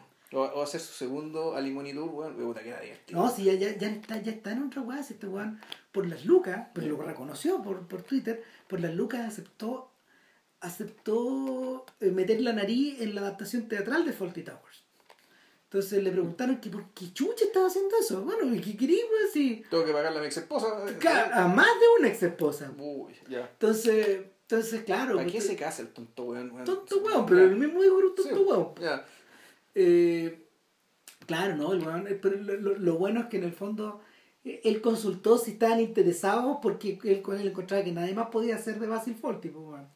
Y, pero estas weas las hacen en Australia. A sabiendas de que están lejos, digamos, de, de- de- de que, Allá en la colonia penal. y de que están todos locos, digamos, claro. que no- a propósito de, de lo que hablamos de, mental. mental. Que, que nadie se da cuenta. ¿Qué viene a importar? Claro. Entonces, puta, en las 12 sillas, nuestro personaje central, rápidamente, en el regreso a Moscú, que es donde, que donde, creo que es en Moscú, ¿no? No me acuerdo. No te, No, si no te no queda muy- hay, hay un momento en que ellos llegan a Moscú, Sí, no, creo que. O sea, hay una parte, sí, creo que. eh, pero, pero en su regreso a la mansión, en el fondo, este weón se encuentra ahí con, con Ostap Bender. Ostap Bender. Y Ostap Bender es un weón que en el fondo está pidiendo limosna, weón, haciéndose, weón, el cojo y el tuerto, weón. Claro. Había dejado, un, había, dejado uno, había dejado un ojo y una pierna en el Palacio de Invierno y apareció una mina rica. El weón, ¡oh, milagro! Me curé. ¡pum! Y se fue. Justo le- porque le habían dado plata. Y Ostap Bender es, es un Frank Langella muy joven que tiene pinta así como de Romeo. Que, este- que me imagino que es muy buena la idea porque está vestido. está vestido como personaje decimonónico, como, como la guerra napoleónica. Claro, está vestido, está vestido como un personaje heroico, pero es un disfraz. Un- Y como- finalmente- Como un personaje Pushkin, ¿cachai? Claro, como un, y como un pillo de capirote. Finalmente, claro. Lo, Mm. Sí, lo- es un pícaro. sí, lo único que le falta, lo único que le falta, si hubiera sido más europeo, habría sido el bigote. Mm. Pero claro, eh, eh, lo te iba a preguntar, de hecho, si, si, si tú que te leíste el libro del soldado Schweck, ¿Ya? se, se parece un poco al personaje ¿De Schweik? de Schweck, ¿no? No, ¿por qué? Porque Schweik tiene la misma astucia, pero Schweik, la, la, la verdadera astucia de Schweik es que lograr todo lo que quiere, creyendo que todo, haciendo creer a todos los demás que él es tonto. Ah, ok. Entonces, el Schweik tiene cara de tonto, habla como tonto, El tonto pillo. eh, y te, te, te, te embolina la perdiz hablando puras, eh, te, te enreda la perdiz hablando tontería y qué sé yo, que tú, tú lo atribuyes a, a estupidez su forma circular de pensar, pero te termina dejando mareado y, te- y termina zafando, digamos, ¿cachai? Pero porque es muy inteligente, pero nada, pero juega a ser tonto. Ostap no, pues Ostap es básicamente, Ostap es un depredador. ¿cachai? Un depredador no letal, eso sí, ¿cachai? Eh, es un depredador no, no necesariamente inofensivo, pero no, no, no es una persona que vaya a matar a sus presas, sino que básicamente las va esquilmando, logrando lo que quiere, que puede ser favores sexuales, puede ser plata, claramente es plata. Y, y, y agarra, agarra, agarra de la oreja a este weón y no lo suelta porque finalmente este weón no se demora nada en contarle la historia. la Sí, claro. Entre, un- entre un poco de astucia y un poco de estupidez, porque el personaje del, del, del viejo de la historia es muy estúpido. Eh, puta, este robot termina cachando que te está buscando a dos sillas porque él está buscando y le empieza a extorsionar y decirle, ¿sabes qué? Vamos a ser socios en esta búsqueda. Así Al que, tiro. así que de la nada, Ostap Bender ¿cachai? ya tiene derecho a ganarse la mitad del, del- del- de la fortuna familiar de este otro sujeto. Claro. Y a tratar de ayudar a este otro de- a que, a que el pope no le quite la. No, Entonces- no le, robe, no le robe la vasilla antes. Entonces son tenía estos dos personas que están justas buscando las dos y por otra parte el Pope, en que el, el hecho de confesión la deja le contó la cuestión, entonces Este weón Pope- sale rajado. este Pope que cada vez que aparece se escucha un coro. ¡Oh! Un coro típico de canto litúrgico ruso, ortodoxo.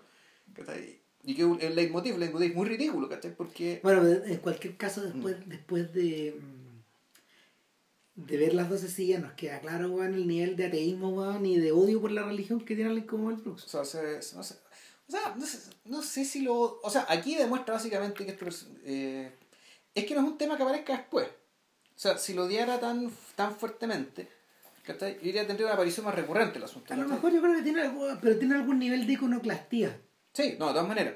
eh, en general. De todas maneras, pero yo no creo que sea algo tan... No, no me parece por las películas que, he- que he visto, digamos, no creo que sea algo tan recurrente, tan importante. Sí, yo creo que es una forma de... Yo creo de exagerar algo que estaba sugerido en la novela original, probablemente. Sí, sí, es verdad. ¿cachai? Ahora, lo que, lo que sí ocurre es que finalmente lo que, lo que termina atacado en varias oportunidades de- en Brooks es como cierto, ni, cierta, cierto respeto por la institucionalidad. Ajá. Yo creo que por ahí lo de iconoclasta. Más allá de la religión, porque, porque en Blazing Saddles el tema, el tema es la justicia y el tema es el western. Sí, claro. ¿cachai? Y en el. En, en Frankenstein Jr. finalmente lo que, lo que termina, lo que termina atacado eh, es como se llama una manera de. una manera como de relacionarse con la realidad y de contar historias.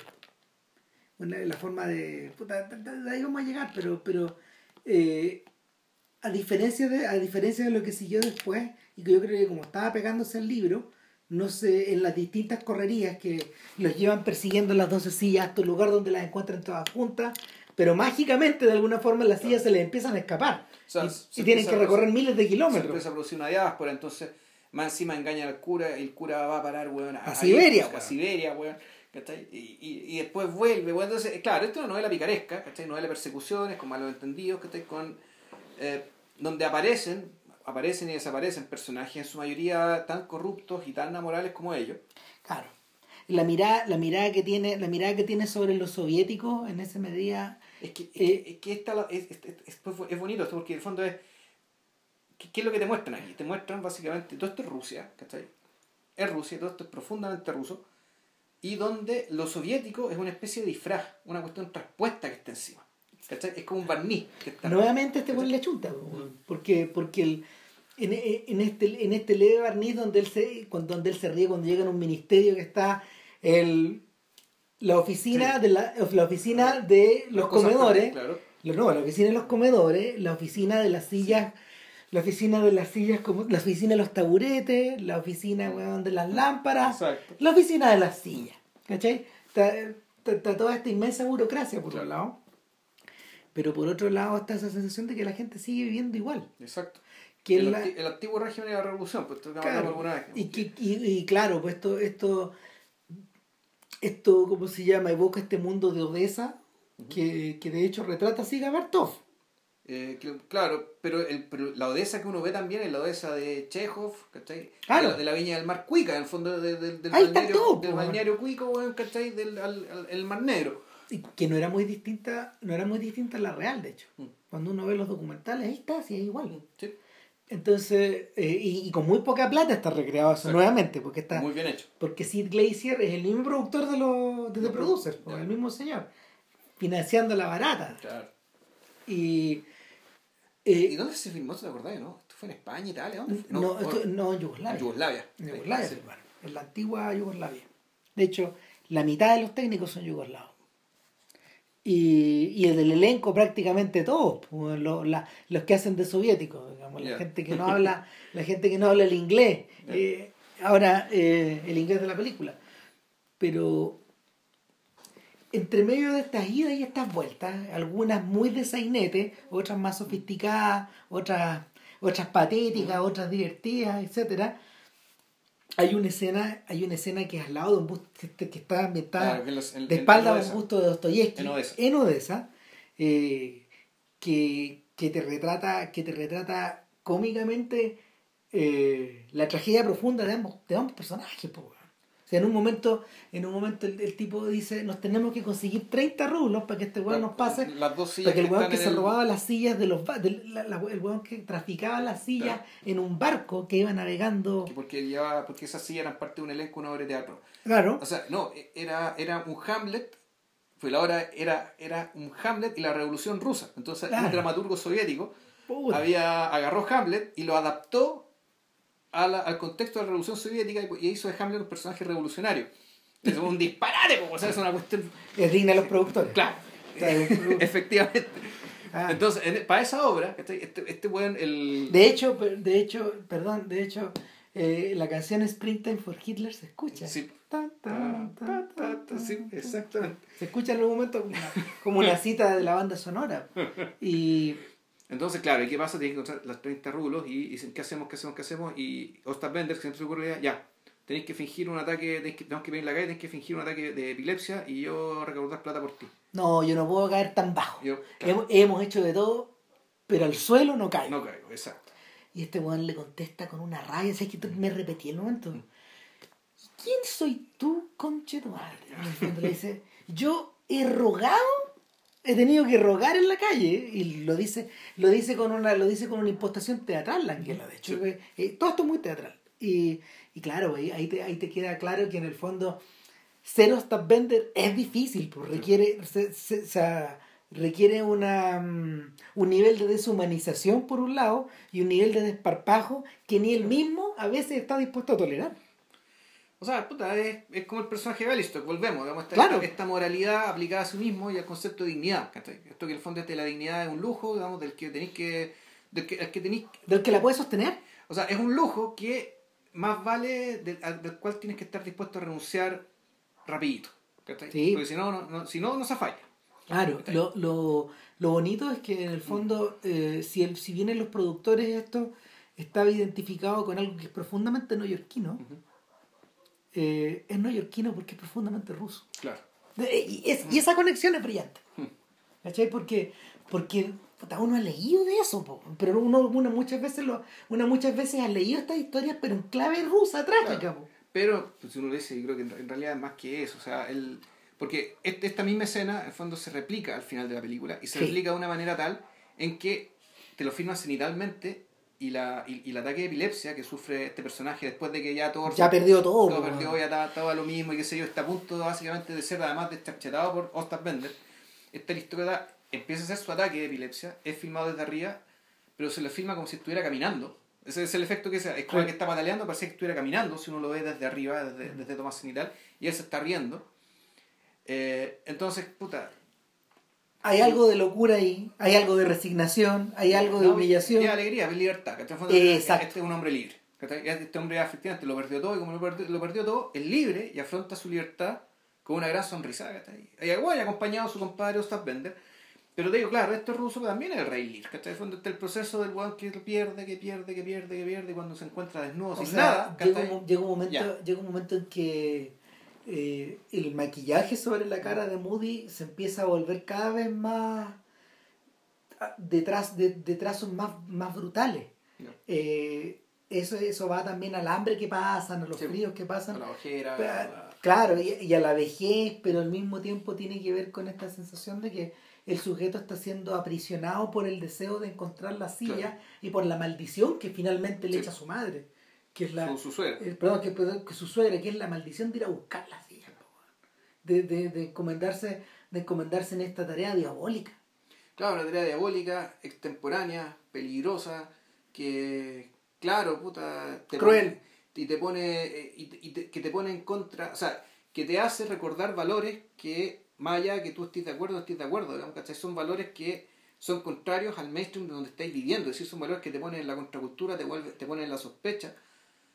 Por el mundo, en, la, puta, en, la, Unión Soviética, en la Rusia comunista, bueno, puta, esa ambición por agarrar joyas, ¿cachai? Es una cuestión que, está, que es sospechosa, que te agarra problemas. No, es una cuestión que tienes que hacer todo, toda la mala. Eh, era, era, era. En el fondo, revivir un demonio antiguo. No, espérate, era, era, exacto, y era revivir una. A ver, era invocar una faceta de la personalidad o de tu interior que, que, que, públicamente estaba prohibida, Y que él además la tenía reprimida. Él no se acordaba si él estaba en otra. Él estaba en otra, estaba, en otra, estaba viendo sus weas nomás. Estaba en lo suyo, ¿cachai? Y le salen con esta wea. Claro, ahora, eh, puta. Entonces, mira. O, sea, perdón, ocurren diversas weas también más, más sutiles en la película. Que por un lado, por ejemplo, eh, el único individuo de clase baja, de clase baja de acuerdo como a las clasificaciones antes pre-revolucionarias, que viene a ser eh, que viene a ser su empleado, finalmente. Que es el propio Mel Brooks. Que, es el propio Mel Brooks, en su primera aparición en una de sus películas. Eh, ese sujeto, de hecho, él, él ha buscado esa alienación, pero por otra, por, por otra, por otros, por otros caminos. Él ha buscado esa libertad emborrachándose. ¿Cachai? Y el viejo, y Brooks tampoco se acuerda de esta weá reconoce a este sujeto como, como, como, si, como si estuviera despertando de un sueño o de una borrachera. Ahora, eh, en, el caso, en el caso del Pope, en el caso del Pope la, la deshumanización probablemente es tal, porque, y ahí me acordé de los popes deshumanizados de Einstein.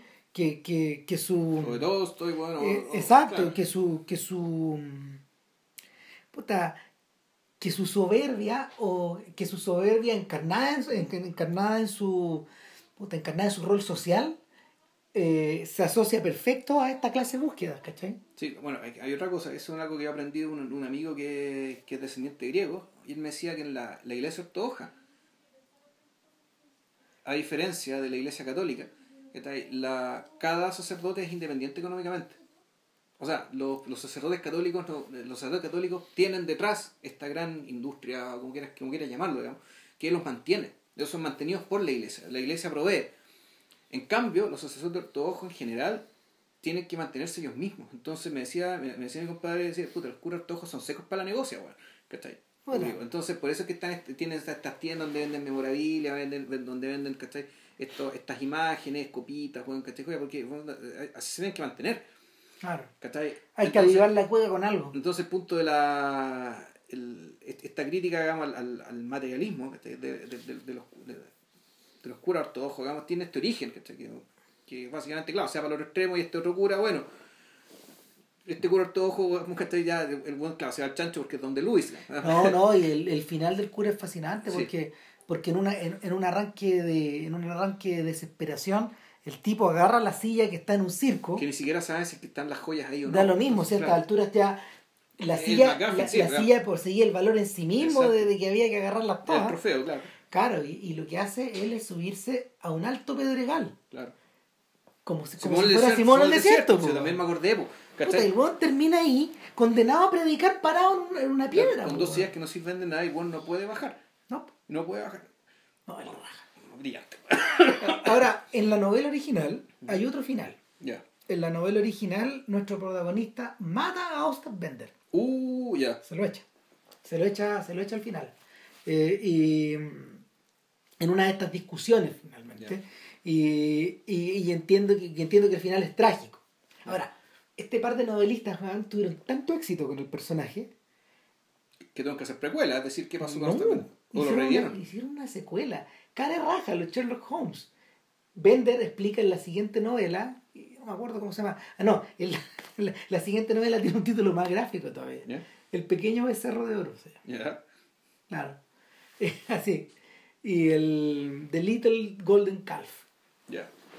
Y, y claro, en el pequeño, en el pequeño becerro de oro, Ostad Bender dice, me salvé por los pelos, unos cirujanos me atendieron. Da lo mismo, da lo mismo. Es tan chanta que en el fondo... Ex Machina, weón, Claro, claro. ya. el- claro eh, su, en el fondo, en el fondo, el arquetipo que encarna es tan vital que regresa de la muerte. Sí. Finalmente eso. O sea, Rasputin, Frankenstein, weón. Ah, no podías Ya. matar a este weón. sí. ¿Cachai? Y. puta, pero la. Mi, mi sensación, mi sensación es que el final de Brooks sirve más, sirve más a los intereses de él. Sobre todo cuando tú comparas las dos películas. Ya. ¿Cachai? Porque las dos películas están de alguna forma enfrentadas. O están, están apoyadas una contra otra. Ahora, si tú me preguntas cuál es mejor, puta, yo diría que o sea, el cariño que uno le tiene a los productores por todos los años es, es, es grande, pero sabéis que de haber visto las 12 sillas dije, ok, esto está bien, esto, esto está bastante bien. Probablemente sea hasta mejor. No sé qué tanto, yo creo que el- pero Yo creo que el- la. Yo, yo creo que la, la apuesta, entre comillas, en términos de, de contenido, de ideas, de ideas que están detrás, es, es un poco, es, más, un poco, es más grande las 12 sillas. sí, claro. Pero yo creo que los.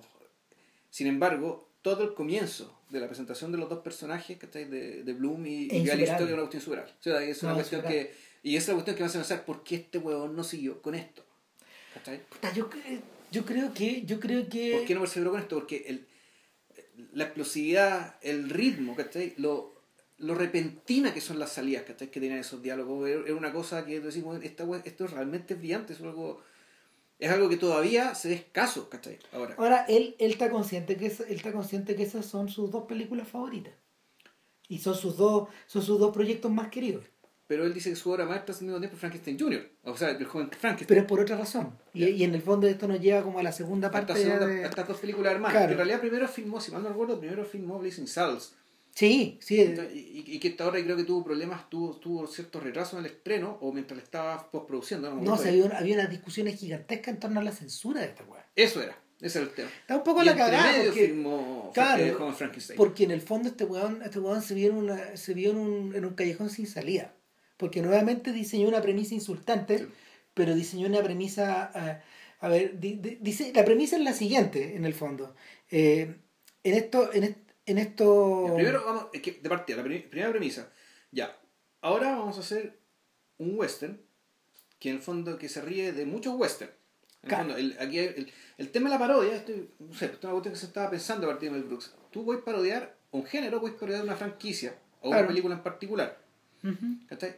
Para parodiar una franquicia necesitas cierto nivel de abstracción, cierta capacidad de encontrar los elementos comunes digamos, de, Claro. de- de- de este género, particularmente sus clichés. Que son básicamente los elementos comunes más evidentes, pero no necesariamente eso. Mira, los gringos tenían tres tipos de parodia, por lo menos antes de Mel Brooks. Eh, punto uno, estaba, estaba, ¿cómo se llama? La parodia, eh, la parodia teatral, que de alguna forma la hereda la televisión y, y no sé, pues gente como gente como Carol Burnett o Saturday Night Live han hecho esto y, y, y Second City TV de Chicago han hecho una, una obra de arte esto. ¿Cachai? Que en el fondo es la, es la idea de girar las premisas ¿ya? de girar, de girar la premisa y hacerla, hacerla cómica finalmente.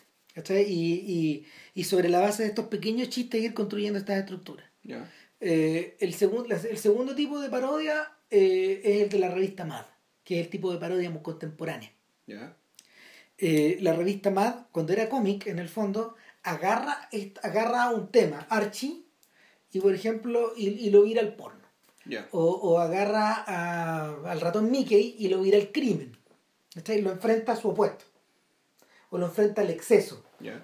Y, y bueno, buena parte, buena parte de la parodia contemporánea que viene como de los hermanos Wayans y también, no sé, de de puta, de, de, de los Blues Brothers y de Animal House y de ¿cómo se llama? De National Lampoon está heredado de Mad. Y el tercer tipo, el tercer tipo de parodia, eh, puta, el tercer tipo de parodia en realidad eh, es el que provenía, el que provenía de Termit Terras, es decir, de los animadores de la Warner, de los animadores de la Warner, eh, que lo conversamos en un podcast, que es la idea, es, es agarrar, y, y- le surge por agarrar una película, o agarrar un libro, o agarrar una institución y, y jugar a, y jugar a, a hacer chistes sobre esto. Bueno, por ejemplo, el Beyond Sinking y el Cae, la, la parodia que hace el mismo Mel Brooks. Yo creo y- que es una combinación de Mad más la de los más la de, la de los cortos de Warner. O sea, es que en paralelo, lo que hace Mel Brooks por un lado y lo que hace Blake, Blake Edwards por otro, que Más o menos en la misma época, con- son dos años de diferencia. Pues la Pantera Rosa por un lado y la Gente 86 por otro, que es básicamente agarrar a James Bond y vamos a decir, ¿qué pasa si James Bond es tonto? claro. ¿Cachai? Entonces la parodia aquí viene por el lado de, ya, aquí la, aquí la comicidad va a provenir ¿cachai? de un atributo que el protagonista original no tiene, ¿cachai? que es una estupidez puta, eh, olímpica, ¿cachai? Una, una, una estupidez triunfante. Claro, y él estu- él- en, en, el- en el caso de en el caso de, la, de Get Smart es la estupidez triunfante de, de las instituciones de la Guerra Fría Sí, o sea, lo hacía. y de todas las que lo rodean, de la KGB también. Mm. O sea, claro, eh, caos. Claro, puta. Y Siegfried McTavish, pero Siegfried McTavish no era... Bueno, es que Siegfried McTavish, pues ya tiene nombre alemán, pero es Mac. O sea, es un nombre medio de esta partícula escocesa irlandesa, pero Tavich, que, que es medio judío. O sea, es cualquier Sí, weá. Es cualquier weá. Pero Caos no era una organización soviética, o sea, no era... No, no, no, representaba la estupidez mundial. Resu- el claro, otro lado la estupidez El caos, mundial. ¿cachai? que puede, puede que era Spectre, en el fondo. Sí. ¿ya? Pero el, el, el, el tema es que la Blazing Saddles no, no es exactamente ese tipo de parodia. No, no, yo creo que. ¿Y sabéis qué pasa? Eh, tiene, tiene rasgos de genialidad, pero no está completamente formada. Lo que pasa es que, No bueno, está resuelta. lo que pasa es que en la medida que esto lo conversamos el otro día, que en la medida que es una película que es, que, que es una película que, que denuncia un cliché que es más que un cliché, que es básicamente el prejuicio racial. El prejuicio racial en rigor es un cliché. Claro, y, Eh. y- en ese caso la premisa es: ¿qué pasa si nombramos un sheriff negro, Negro. en una ciudad que lo va a matar a los 13 segundos? Que lo, lo van a colgar, claro. A- va a llegar y lo van a linchar. Claro, pero ¿quién, quién lo nombra? Es precisamente. eh, es una especie de secretario, el fiscal general del, del, del Estado. Claro, pero, pero que- representando a los grandes varones, Exactamente. Él es un, él, él es básicamente un, a los Robert Barons. es un mequetrefe de los Robert Baron, un empleado sueldo del, del, del, del, del magnate del ferrocarril. Entonces él tiene que destruir un pueblo para que el ferrocarril pueda pasar por ahí. Entonces él qué hace? Manipula al gobernador del estado, Que es Mel que es Brooks. Mel Brooks, que es un personaje turnio, derechamente estúpido. eh, o sea, es estúpido, es lascivo, es impredecible, está completamente chiflado. Por lo tanto, en la práctica, el tipo que gobierna el estado es él. El otro. Este otro tipo, el, el- que es un personaje que. eh, ah, ¿cómo se llama un actor? También un actor típico, después Mel Brooks ocupó mucho. Eh, Corman, Sí. Kenneth Corman se llama. Eh, y claro, entonces él dice: Ya, tengo que hacer recagar este pueblo para, que pase el ferrocarril. ¿Qué hago? ¿Qué es lo, qué es lo más insultante que le puedo hacer a un pueblo? para que se levante, deje la cagada y qué sé yo. Ya, voy Y que nosotros lo podamos aplastar. Claro, entonces mandan un sheriff, eh, mandan de sheriff a un negro, que fue un negro que iban a ahorcar, ¿cachai? Porque Digo, un negro que estaba trabajando en el ferrocarril. el, el mismo ferrocarril que le había pegado una pala en la cabeza al, al, al capataz, que era como el, el, secuaz de este, Y de este claro, y, delincuente. y este que es. Slim Pickens, que en el fondo es uno de los epítomos de los redneck. Claro. Pickens es el tipo que aterriza con la bomba en Doctor Strangelove. No. Él es, pues, ese personaje. Entonces, él ya viene con toda esa carga. pues, Sí, claro. Súper especial. Entonces, puta, eh, la película básicamente se- es, es, Río, es Río Bravo, ¿cachai? Sí. O sea, Y, es con, y con Gene Wilder convertido en Dean Martin. Haciendo de Dean Martin, que efectivamente es un gran pistolero, ¿cachai? Que viene, se está recuperando el copete, más o menos. Y, la un, y donde, claro, la cuestión se trata de cómo llega este sheriff y a punta de ingenio, de simpatía, de cierta capacidad, de valentía, de todas las virtudes, porque este negro tiene todas las virtudes, eh, puta, se da vuelta al pueblo a su favor, en el fondo el rango también. ¿Cachai? Son fotos de- Sí, originalmente, originalmente el sheriff iba a ser Richard Pryor. Uy, ¿qué pasó? Puta, y ¿Qué pasó, de, José? hecho, de hecho eso hubiera introducido a la pareja legendaria Sí. de Wilder Pryor antes, Antes. varios años antes. Ah, ya. De Silver Streak y de. sordo y loco. y claro, y todas esas weas. Que no son malas. para nada. Ya. Pero tampoco son de podcast. No, no son No, de podcast. Pero son como divertidas. Me dieron ganas de ver Silver Streak de nuevo. Silver Streak en el fondo eh, anticipa un poco, eh, porque es de Richard Donner, anticipa un poco eh, Arma Mortal, finalmente. Ok, ¿cachai? ya. Eh, puta, el- lo, que, lo que pasó finalmente es que eh, Pryor siempre estuvo metido en las drogas, Ya, sí, po. ¿cachai? Y, y él obviamente participó en la creación de esto, pero no estaba, en lo- no estaba el horno para bollos para poder meterlo en una, en e- por lo menos en ese momento, en una, mm, en una producción hollywoodense. Sí, no, pero además, pero hay otra cosa, fue bueno, ¿por qué? Porque Pryor, por muy inteligente, muy divertido, gran cómico, la cuestión, no era físicamente atractivo. Yo No, pues, aquí era ne- importante exacto, que el, que actor fuera, tuviera ra- rasgos más blandos. De hecho, más- está disfrazado, está disfrazado de Shane. Sí, Sí, eso es lo más ridículo. Y tiene un caballo como Trigger, que es el caballo de. Puta, ¿cómo se llama este? De, de- de este vaquero cantante, digamos. Claro, el problema es que, vol- volviendo al tema, como esto, como el, el, el prejuicio racial es un cliché, aquí Pryor lo que tuvo que hacer, o lo que, lo- perdón, per- per- lo que, lo que Mel Brooks tuvo que hacer, y lo que se suele hacer cuando se combaten los clichés, se combaten los clichés con otros clichés. ¿Y aquí cuál es el cliché? El cliché es que este sheriff negro, puta, inteligente, tiene buena pinta, es valiente, es un gran amante porque tiene el flor de manguaco, weón, ¿cachai? Y eso después viene después cuando aparece Marlene. Dietrich, claro, cuando aparece Marlene Dietrich, weón, ¿cachai? Que es Madeleine- interpretada por Madeleine Kahn, ¿cachai? Y que es una mezcla entre Jenny Lind y Marlene Dietrich, ¿cachai? Que aparece aquí el personaje en medio del oeste, que la manda el malo precisamente para, Para seducir. para seducirlo y, y, y puta, que el por el copete, y se caga el copete, ¿cachai? Por lo que le pasa a los hueones, ¿cachai? A los hombres cuando, ya, Claro.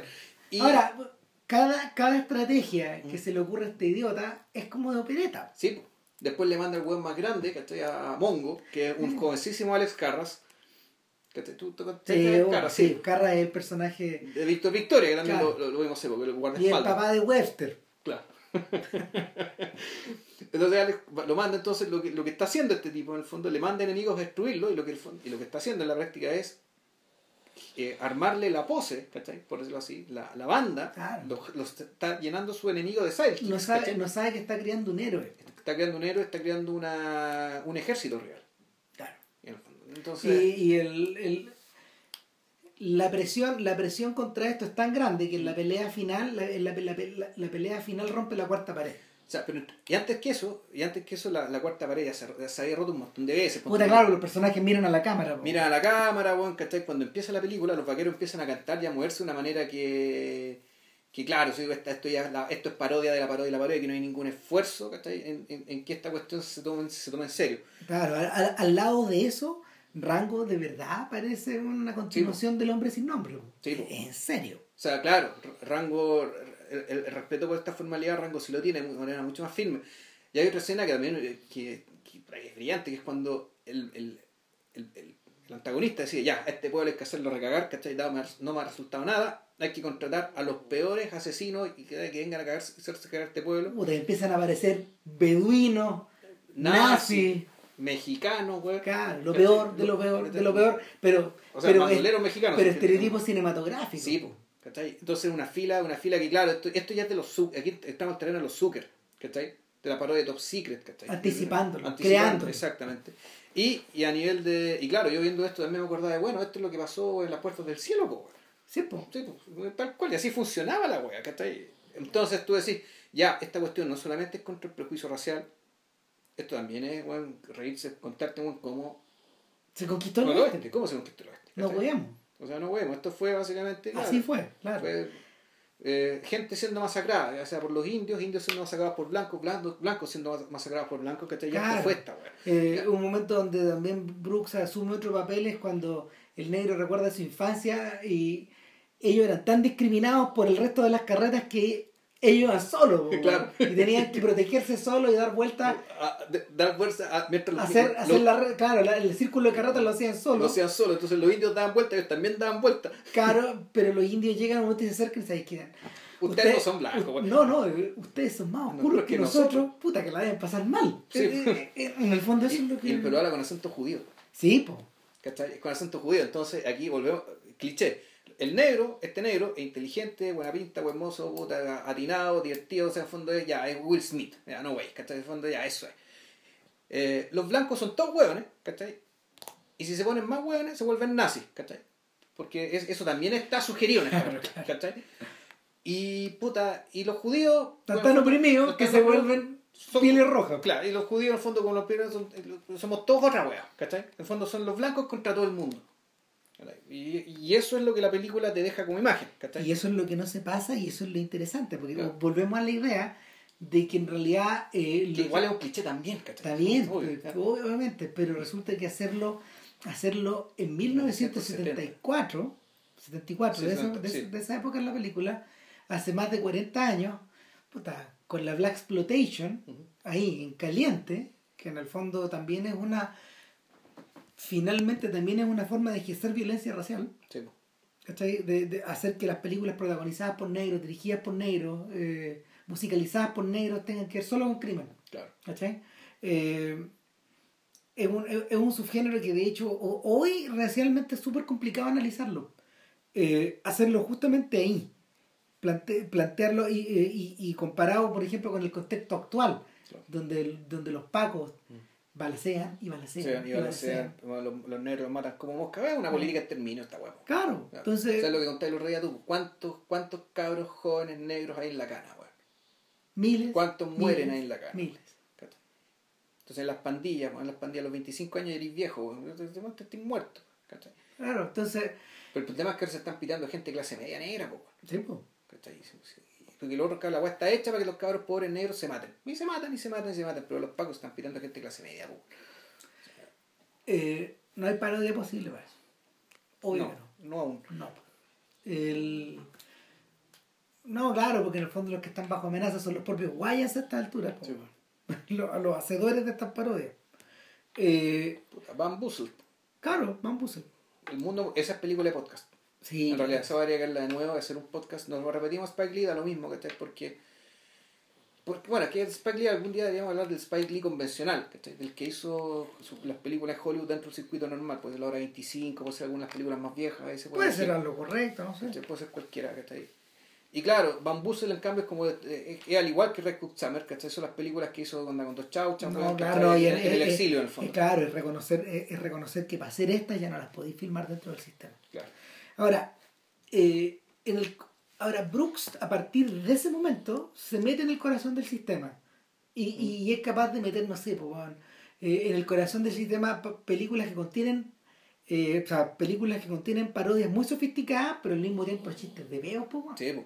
No, O sea, claro. Este, ese chiste donde están comiendo como los porotos. Claro. Y están todos tirándose de una sinfonía, pero que está Claro, alrededor de la y, la- y, y de eructos y de todo. Claro. Claro, entonces es, es exacerbarle el realismo del, el realismo del western. pues, Sí, claro. Pero, pero, el, pero eso está traspasado de una forma brillante a, a Frankenstein Jr. Mira, antes de pasar a esta película, yo creo que hay que, eh, hay que decir que la película, el final de la película es muy desconcertante, que voy a botar la cuarta pared, que los cuestiones se salen del estudio, Los guanes, no, los guanes para poder, para poder continuar la película, ¿Mm? Después de liquidar al malo, los buenos tienen que meterse al cine a ver Blazing Saddles. O sea, es que pasa de todo. O sea, se sale, se sale del estudio, dejan la cagada. Hay un Hitler dando vueltas, ¿cachai? En el, en el- el casino del estudio donde queda la zorra, entonces la pelea tirándose pasteles, weón. Los protagonistas efectivamente llegan al cine a ver Blazing Saddles. a ver Blazing Saddles, Pagan pero, su entrada. pero ahí matan al, matan al malo. Lo matan ahí, Claro, al entrar al cine, y terminan viendo la película. ¿cachai? Y el final de la película lo ven en el cine. Entonces la película se vuelve recurrente. Y me Como imagino- Spaceballs. Claro, imagino que esto en parte porque ya la película está tan cargada que tenías que aliviar de una manera eh, un poco olvidarte ya. Sí, ¿cachai? recurrir al topsy turvy. Entonces transcurrir al disparate ¿cachai? Para, para, para que te puedas tragar la píldora. Porque si no, va a ser muy difícil de tragar, o muy, muy indigesta de tragar. Entonces la película básicamente apuesta a eso. Claro, de hecho no es casualidad que a Hollywood le guste más la otra. Frankenstein Jr. Claro Sí. que sí. ¿Por qué? Porque, porque finalmente es una parodia hecha dentro del sistema, eh, recurriendo a las fuerzas más clásicas del sistema. Las películas de terror de James Whale del año del carajo. Claro, mira, el otro día, el otro día Byron Cabezas, que es uno de los proyeccionistas históricos del centro de Santiago y que, y que ahora trabaja en la sala de cine UC, Byron me decía, nos pusimos a hablar de Mel Brooks, porque le conté que, que íbamos a hacer el podcast Ya. y todo, entonces eh, me dijo que Brooks, que Brooks era tan apasionado, ponte tú, de la, del arte de la pintura mate, que para poder, para poder trabajar con el viejito que hacía esas pinturas, las pinturas de- que ilustraron Espartaco, que ilustraron lo que el viento se llevó, Ya. ¿cachai? Todas estas... O sea, los afiches. No, no, no, la el, el mateado, el, el mate en las Ya. pinturas es un truco óptico que en el fondo tú filmas, eh, eh, eh, antes del CGI, en el fondo tú filmabas decorados que eran espeluznantemente grandes, pero los topes del- de la pantalla las pintabas. No tenías que filmar algo gigantesco, sino que adaptabas algo pequeño, una pequeña mansión, por ejemplo, Ya. filmabas solo el filmabas solo el frontis y todo el resto lo decorabas atrás y ponías ponías unos atardeceres impresionantes, todo eso era pintura. Y tenés que pintarlo cuadro por cuadro. Eh, no, se, se, se, se utilizaba el principio de la animación, que se usaba la animación, se pintaba en vidrio. Entonces tú filmabas la escena Ya. A ver, tú filmabas la escena en un, en un espacio abierto, chantabas el mate eh, más, más cerca del objetivo y hacías, producías un efecto de... Ah, ya. O sea, era filmado. La presencia de este vídeo era filmada. Claro. Junto con la acción misma. Exacto, Ok. entonces así hacías calzar todo. Pero es un arte perdido, de Sí, hecho, hay muy imagino. poca gente que trabaja todavía que, que juegan a, a- a trabajar eso de esta manera. Pero cuando uno mira lo que el viento se llevó, casi todo está, hecho en mate. Eh, el Mago de Oz también tiene mucha pintura en mate. Y, y así, en adelante. Es un, es un desafío que se volvió más complicado en la medida de que tú trabajabas en Technicolor. Ya. Pero el mate también se ocupó en la era en blanco y negro. Blanco y negro. Entonces, claro, era, una- era, una- era, era tan apasionado esa técnica que armó una eh, A Brief History of the World Part 1, Ya. esa es eh, la loca historia de Del Mel- mundo. del mundo de Mel Brooks, solo para hacer esto. Entonces, de ahí para adelante, lo que, lo que Brooks inicia con, con, con Frankenstein Jr. y de alguna forma con Blazing Saddles es el homenaje a distintos géneros Claro. y a parodiar al género con las armas del género. Sí. Exacto. Entonces, eh, eso pasa en High Anxiety, que es su homenaje a A Hitchcock, Hitchcock, exacto. que se lo muestra a Hitchcock. Y Hitchcock se caga la risa. Entonces, lo felicita por la ¿te acordás que te conté? Que lo felicita por la escena de la lo felicita por la escena de la De ducha, la ducha con un diario. con un diario, Sí. claro, y el diario queda esparcido y la Sí, tinta negra corre, corre, corre como si fuera la sangre. sangre. Exacto. Y en blanco y negro se ve como sangre. Claro. Sí. Claro, entonces, en- entonces el, el rollo de esto es que en Frankenstein Jr. están utilizados todos los recursos del blanco y negro, filmados de una forma magistral en, en ese formato. Y Pero esta película, si mal no recuerdo, es ancha, ¿no? No le hizo 4x3. no, pues no es 4x3, No. eh, no, porque ya no se podía, es 1.85, 1.78.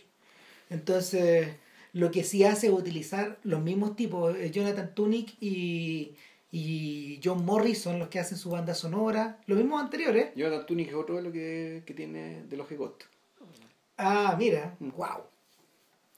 Entonces, estamos hablando de tres, entonces. Claro, Tunick es el, arreglista de, de Brooks. Entonces, el, estos, est- estos, persona, estos personajes se mueven dentro de estos códigos. ¿Qué es lo que hace Brooks en Frankenstein Jr.? Eh, ocupa, eh, a- a- partiendo de una idea de Gene Wilder, ocupa al... De hecho, esa fue la condición por la que pudo actuar Gene Wilder en Blazing Saddles. O sea, eh, Claro. a él le faltaba, él, él parece que él tenía otro personaje que es el enfermo, no me acuerdo que tenía que ser de este, de este, de este personaje, y dijo ya, te llevo a Wilder y Wilder le dijo, oye, ok, actúa en esta cuestión, pero Hagamos sí, esta otra". hagamos esta otra idea que tengo, bueno, que hacer una parodia de las películas de, de, de las películas de terror. De- Claro. Y, y nada, po, el- lo que tiene esto es un descendiente directo del varón von Frankenstein, que ahora se hace llamar von Frankenstein. Frankenstein, Claro, Frankenstein, entonces... que esto es muy... que- uno podría decir, ya, esto también es como de... Estos cambios de nombre que le ocurren a, todos, a muchos inmigrantes, particularmente a los judíos también. Fue todo- Por ahí que, es. que tú, claro, que tu, tu nombre no es tu nombre en realidad. ¿cachai? Claro, y te estáis escondiendo de alguna Exacto. manera. O estás arrancando tu pasado, o estás inventando, o, o, o, o también, o derechamente cambiarte el nombre para asimilarte. O estás arrancando de tu legado. Mm. Porque un hijo del espectáculo siempre es un hijo del espectáculo. Mm. Por ejemplo.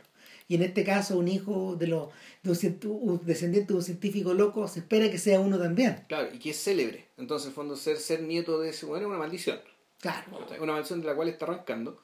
Claro, y, y, y al mismo tiempo eh, desautorizando el mito de su abuelo cada vez que tiene oportunidad. Claro, y con, y con la misma y con la misma histeria, los mismos gritos, ¿cachai? Del personaje Leo Bloom en los productores. Claro, ahora lo que, lo que sí ocurre, lo que sí ocurre es que en el fondo, eh, si tú me preguntas de qué se trata la película, yo creo que tiene que ver con la, tiene que ver con, con la psicología del, del joven Frankenstein, del, del joven doctor. Y es que en su intento por, en su intento por en su intento por dejar atrás su legado, lo que, lo que él hace cuando se lo vuelven a presentar en la mesa es abrazarlo con una pasión devoradora, po, con una pasión desbocada que termina creando un monstruo peor que el del abuelo, en todos los sentidos. Stephen Boyle, el, no, ¿cómo se llama el? el- Peter Boyle. Peter Boyle. Claro, Peter termina- Boyle. pero termina creando un monstruo más cagado, más desquiciado, más subnormal.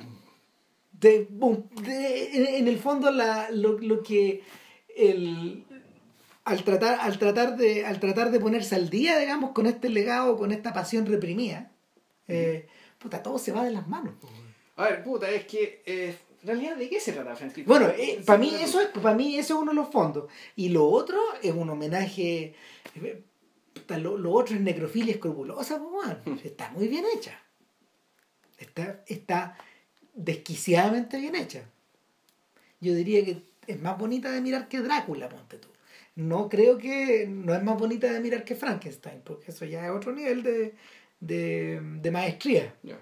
Pero. Puta, yo, yo esas películas las vi hace tanto tiempo. No, no- Frankenstein es podcast. Las dos, Ya. las dos primeras. Eh, Frankenstein y la novia de Frankenstein. Sí, las de. puta, el Son of, Son of Frankenstein ya es, ya es más coja. Pero, pero las dos primeras son maravillosas. Sobre todo la novia. La novia es una gran película.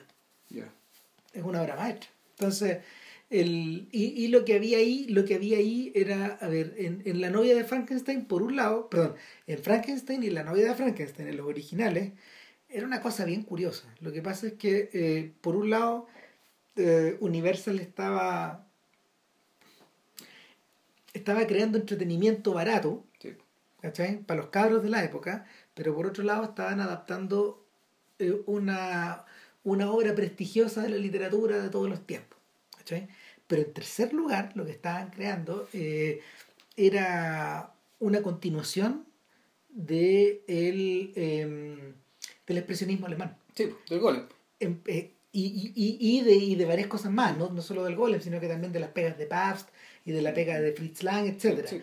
¿Por qué razón? Porque gran parte de eso... Eran los mismos técnicos, pues, ¿no? O sea, Exacto, sí. pero si era en, en, en, en, en la Universal, Y esto fue antes de llegar a los nazis incluso, ¿no? antes, esto es del año 32, 33. O sea, porque efectivamente la... eh, eh, Es que ahí había plata, porque, porque la presión, lo conversamos con motivo del podcast de PAF, la presión económica era tan grande que mucha gente se tuvo que virar por plata. por plata. No, por, no por los nazis, por plata. claro, claro. Entonces, eh, el, algunos, se lo- algunos fueron levantados, algunos talentos fueron levantados por fama también. por un Nau, un Nau se lo llevaron para allá. Claro, y a, a Lubitsch también, pero, pero, en la medida de, pero en la medida de que se empezaron a concentrar en el Universal, era tan grande la concentración de alemanes que había en ese, en, en- ese estudio que se hablaba alemán por los, en los sets. O sea, eh, el, el- la cabeza del estudio no hablaba bien en inglés, nunca habló bien inglés, Carl Lemle Ya. se hacían chistes con eso. Porque el viejo, porque el viejo era más, eh, porque el viejo era más alemán que gringo a esta altura. O sea, que siempre fue más alemán que gringo y que nunca logró. Y que el estudio siempre fue una prolongación de Alemania y su Alemania mental, weón, ahí Claro, está, claro. que está en Hollywood, weón. Eh, entonces, claro, a lo que a lo que rinde homenaje de alguna forma, eh, eh, Brooks también es a estas situaciones trambóticas de que podéis producir algo en Hollywood que culturalmente está tan removido de Hollywood que solo puede haber sido creado por la mente de estos locos alemanes. Eh, y por los delirios románticos de estos locos alemanes. O sea, imagino por la, la, la posibilidad de contar con recursos que, que allá no tenían.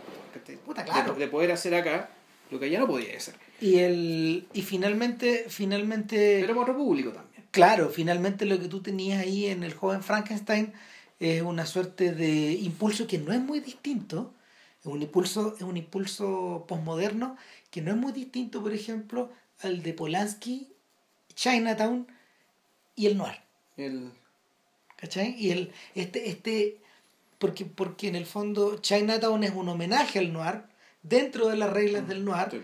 pero al mismo tiempo es una, es una suerte de es una suerte de ejercicio de necrofilia. Porque, porque el, el noir en los 70, planteado como lo plantea Chinatown, eh, ambientado en los 30, Sí. mirando, mirado con nostalgia, es una suerte como de, de ejercicio de escarbar tumbas. O sea, puta, es- o sea, eh,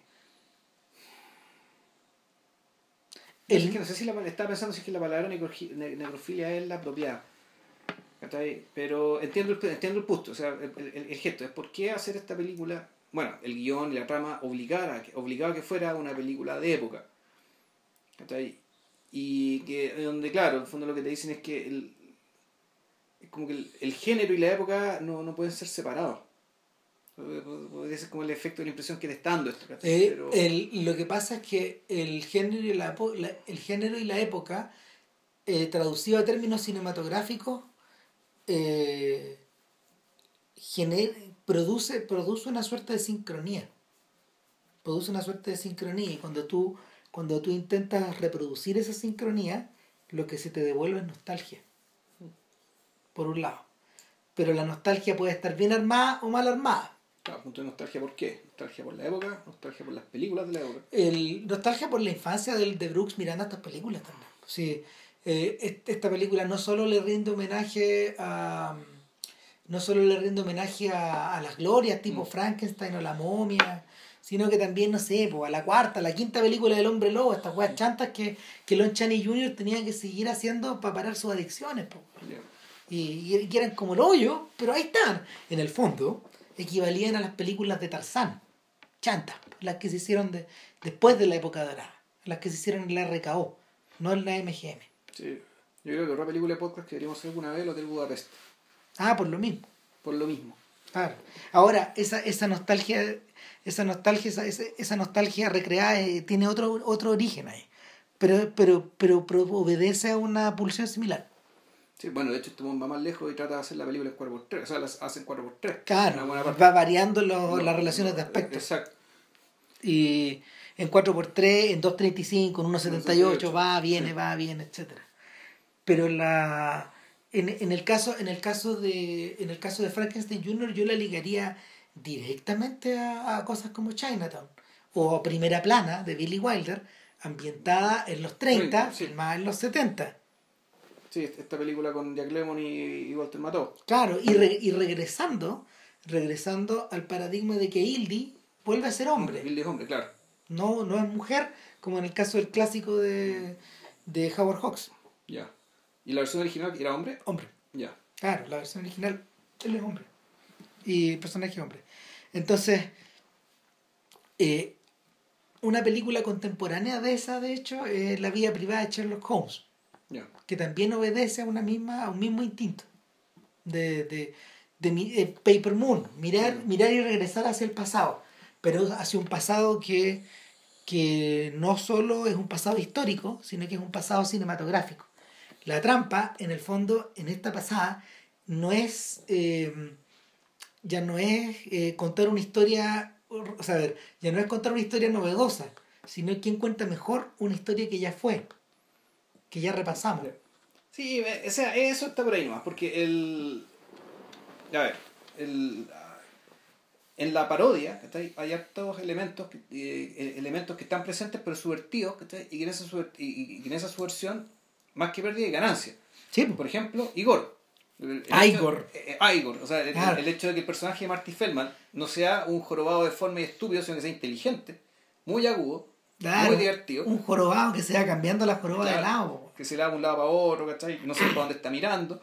eh, y que, puta, logra, establece con, con Frankenstein, puta, también, pues, una, una No, dupla cómica. y, y el que, y el que está más cerca es el que está más cerca de romper la cuarta pared. Siempre. El que pa- parecía ser, claro, el representante del público, el sentido común del público también ahí. sí, eso es Claro, no me hueven, Mm. claro. Esa es la actitud permanente de Igor. Y, y bueno, y, y en cuanto al monstruo, puta, el monstruo es- el, el, el, el monstruo expresa un montón de clichés. Mm. Porque en el fondo su- sus niveles subnormales lo hacen el primer candidato a comprar todo. A comprarse la violencia, a comprarse el sexo, a comprarse el musical. ¿cachai? Y después a comprarse, a comprarse su vida weón, suburbana, weón, pseudo intelectual, pues, weón. Una vez que lo normalizan, pues, weón. que lo normalizan y claro, y se casa con el. Y claro, se casa con el personaje más anormal y más enfermo de todos, que es la novia del. La novia de Frankenstein, pues, la weón. novia de Frankenstein. Literalmente, pues, weón. Que ya era, ya era un monstruo antes de que apareciera el monstruo. O sea, era, era un personaje insoportable, pues así, pues, no, termina con esta mina, pero. ¿De qué se trata Frankenstein, en rigor? Yo, yo insisto, yo, yo, para mí, para mí tiene, para mí tiene valor como una de las mejores expresiones de, de este, de este nuevo posmodernismo cinematográfico, esta cosa que aparece justamente en ese año, el 74. ¿Cachai? Aparece ahí, aparecen todas juntas. Mira, si Paper Moon es del 73, como seis meses después se estrena Chinatown, en paralelo se estrena esta otra. ¿Cachai? Están, están una primera plana del 73. Hay algo ahí. O sea, no es casualidad que estén todas juntas. Mm. ¿cachai? Están todas juntas. Eh, y de hecho, no es casualidad que como, como muchas de esas fueron, fueron realizadas, eh, fueron realizadas con todo el poder de la industria, con mucha plata metida, eh, y, y- y con la, y, con, y con- en algunos casos con técnicos que habían trabajado en esta era dorada, se, se forraron en nominaciones. Todas multinominadas.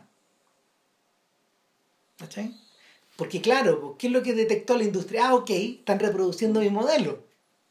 ¿Cachai? No es casualidad que de ahí para adelante lo que haya elegido hacer Brooks es regresar más atrás todavía y hacer una película Muda. muda, silent movie. Y que, y que, y que, y que ya es, es completamente un cartoon. Sí. Claro, y, y, y donde él está, donde él hace de Mel Brooks un poco al mando del buque, al mando de esta tropa de locos. ¿Cachai? Eh, puta, yo creo que, yo creo que lo que lo que se produce ahí es que en el fondo algo, algo de la nostalgia, algo de la nostalgia posmoderna de Brooks se, se traga al otro. La, la nostalgia posmoderna de Brooks se traga al se traga al director de los, de los productores y se traga al director de las doce sillas. Esa, ese papel de alguna forma lo, lo recoge Allen.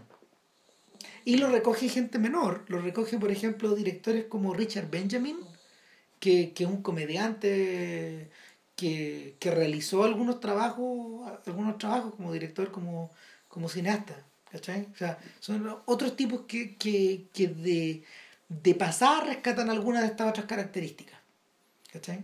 Pero no, no vuelve a afirmarse, es, es algo similar, guardando todas las comparaciones, es algo similar a lo que le ocurre a Mike Nichols. Cuando Mike Nichols, eh, posterior a, a conocimiento carnal, se vuelve a meter al sistema nomás.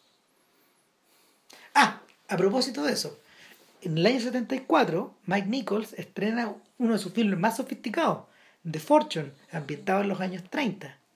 ¿Cuál Fortune es eso? Dos pillos y la heredera se llama. Ya. Claro, y es un fracaso tremendo. Eh, eh, filmado con la misma idea de todas estas otras películas nostálgicas que yo te había mencionado.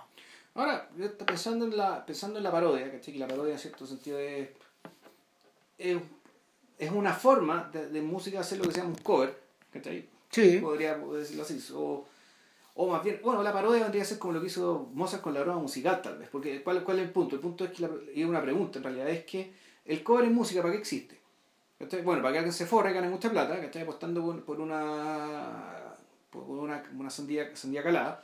Es la respuesta cínica, pero en rigor, para lo que existen los covers, creo yo, es para que alguien descubra en una canción potencialidades que la versión original no había, no había explorado ni había descubierto. O al revés, para que vaya al original. También pasa eso. ¿Cómo no entiendo? En un cover, el cover a veces te obliga a ir al original. Ah, para te, te obliga a conocerlo. Te, te- en el fondo una, te, te lleva por dos caminos que están opuestos. O sea, ahí está, está, está el tema. Si el cover es que es lo que se presume previamente. Si el cover se hace sobre una canción que se presume conocida, al igual que la ley, es porque dije, ya bueno, esta canción es así, tiene muchos méritos, pero esta canción sería mucho mejor si la exploráramos por acá. Si le metiéramos este arreglo, esta implementación, con este, qué sé yo, ¿cachai? No, además, además una forma de volver a venderte un material que ya estaba Que- hecho. Claro, pero en la medida que el cover es realmente bueno, puta, tú ya te das sorpresas, pues, ¿cachai? Tú decís, bueno, esta es otra canción, es la misma canción, pero es otra canción. Y es mejor canción. En el fondo, el, el, el tema del cover, el, el cover, el cover es una pelea canónica, en el fondo, ¿cachai? Donde, donde el, el- el tipo que hace el cover, muchas veces, si es que no es cínico y no es mediocre, digamos, ¿cachai? Lo que quiere hacer es, puta, desplazar al original. Mira, Y Ah. quedarse, quedarse en la cabeza. Entonces, pero el punto, ¿eso a partir de, a partir de qué? Del ejercicio de explorar y encontrar aquello que el original no tenía. a propósito de esto, eh, Owen Gleiberman en Variety, discutiendo, discutiendo en torno al estreno de Los Siete Magníficos, la versión de Antoine Fuqua, protagonizada por Denzel Denzel Washington, sí. Eh, lo que él decía era que eh, el problema que tenía la nueva versión era lo que aquejaba a la mayoría de los remakes hoy. Y es que en el fondo eh, hay muchos remakes que no deberían hacerse porque la magia de la premisa o de la estructura inicial es irreproducible en las condiciones actuales. Entonces él procedía a desmenuzar. Evita la palabra magia. Ah, Evita la palabra magia. No existe la magia. no tenemos pensamiento mágico en este podcast. No hay tal cosa. Bueno, el efecto producido, ¿Ya? el efecto producido por el, por el producto original es irreproducible en las condiciones actuales. ¿Ya? No se puede. Él lo decía a propósito de que en Los Siete Magníficos, cuando se presenta en Hollywood en 1960, John Sturger la dirige en las espaldas de a, a cinco años de, del modelo original. ¿Ya? ¿Cachai? Pero, ¿qué ventaja tenía respecto de, de Los Siete Samuráis? Aparte de que estaba hablada en americano, Claro. en inglés. Eh, tenía como cinco estrellas en el elenco. Puta, eh, lo, lo que, lo, lo que se producía era que en el fondo eh, era un super western, que era un género de moda en la época, pero además introducía la idea de la pandilla, de la pandilla como más que la suma de sus partes. Más que la, más, más que perdón, más que la más que los elementos sueltos, ¿Ya? el todo es más que la suma. Y, y es algo que se iba a repetir una y otra y otra fondo, vez hasta la pandilla Un salvaje. Claro. Un mini ejército, en el fondo. Claro, los 12 del patíbulo, Sí, ya. eh, los héroes de Telemark, los cañones de Navarones, y dale, y dale, y dale. Entonces, eh, utiliza esa idea de Kurosawa para esta otra cosa. ¿cachai? El problema es que en estos días, eh, en estos días de los, ¿cómo se llama? De, puta, de, de, de, de, de esta película protagonizada por Stallone, por Schwarzenegger, por Bruce Willis. Los Expendables. Los Expendables, donde ya es la parodia de la parodia de la parodia. Pero sin ser cómica. Sin, sin ser cómica. Pero, pero, Pero en el fondo se sabe, ¿cachai? Se sabe que este es un recurso muy gastado, ¿cachai? Claro. Y sobre ese, sobre ese, sobre la conciencia de ese recurso gastado, es que dicen que la única forma de, de solventar esta weá es juntando a todas las estrellas, ¿cachai? ¿cachai? Porque Claro. si no, no da. entonces, ¿qué es lo que hacen? Eh, un, una, un remake como Los Siete Magníficos no funca.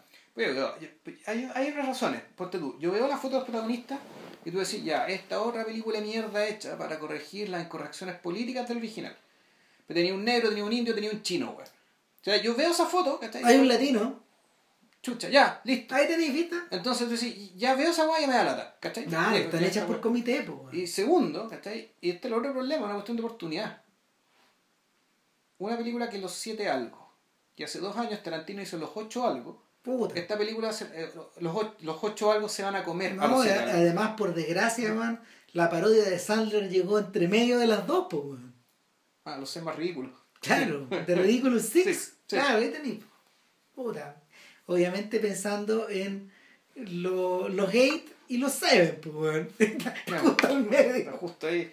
Entonces, pero el punto es, eh, entonces, yo pregunto, toda esta, toda esta digresión sobre, sobre, el, sobre el tema del cover, digamos, que es si es que la parodia, las parodias logran o no logran darle un nuevo aire al género. Yo creo que funcionan en la medida funcionan en la medida de que tu premisa esté conectada de forma inteligente con la realidad. Insisto, porque si no, no, no, no enchufáis.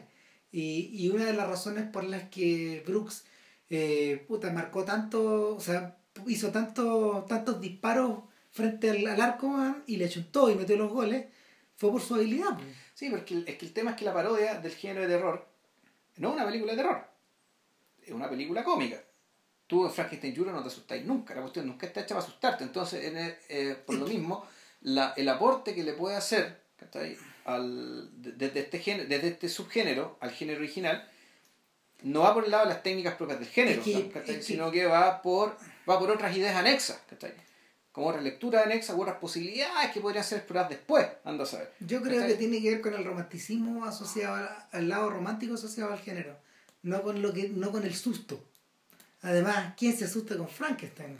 Yo me asusto más en estos días con el personaje que presenta la película de Frankenstein que con, que con el monstruo. No, tú lo que tú lo que pues tú, con lo que tú te puedes asustar más con Frankenstein pues tú es la reacción del pueblo, la reacción de la gente, Claro. con los humanos. Y fue donde también Frankenstein también está hecho un poco para eso. Y todo este- el tema de la aparición, de la aparición monstruosa siempre es para decir que esto es un espejo. Y que por último tan monstruo como el monstruo, ¿cachai? Son todos los demás.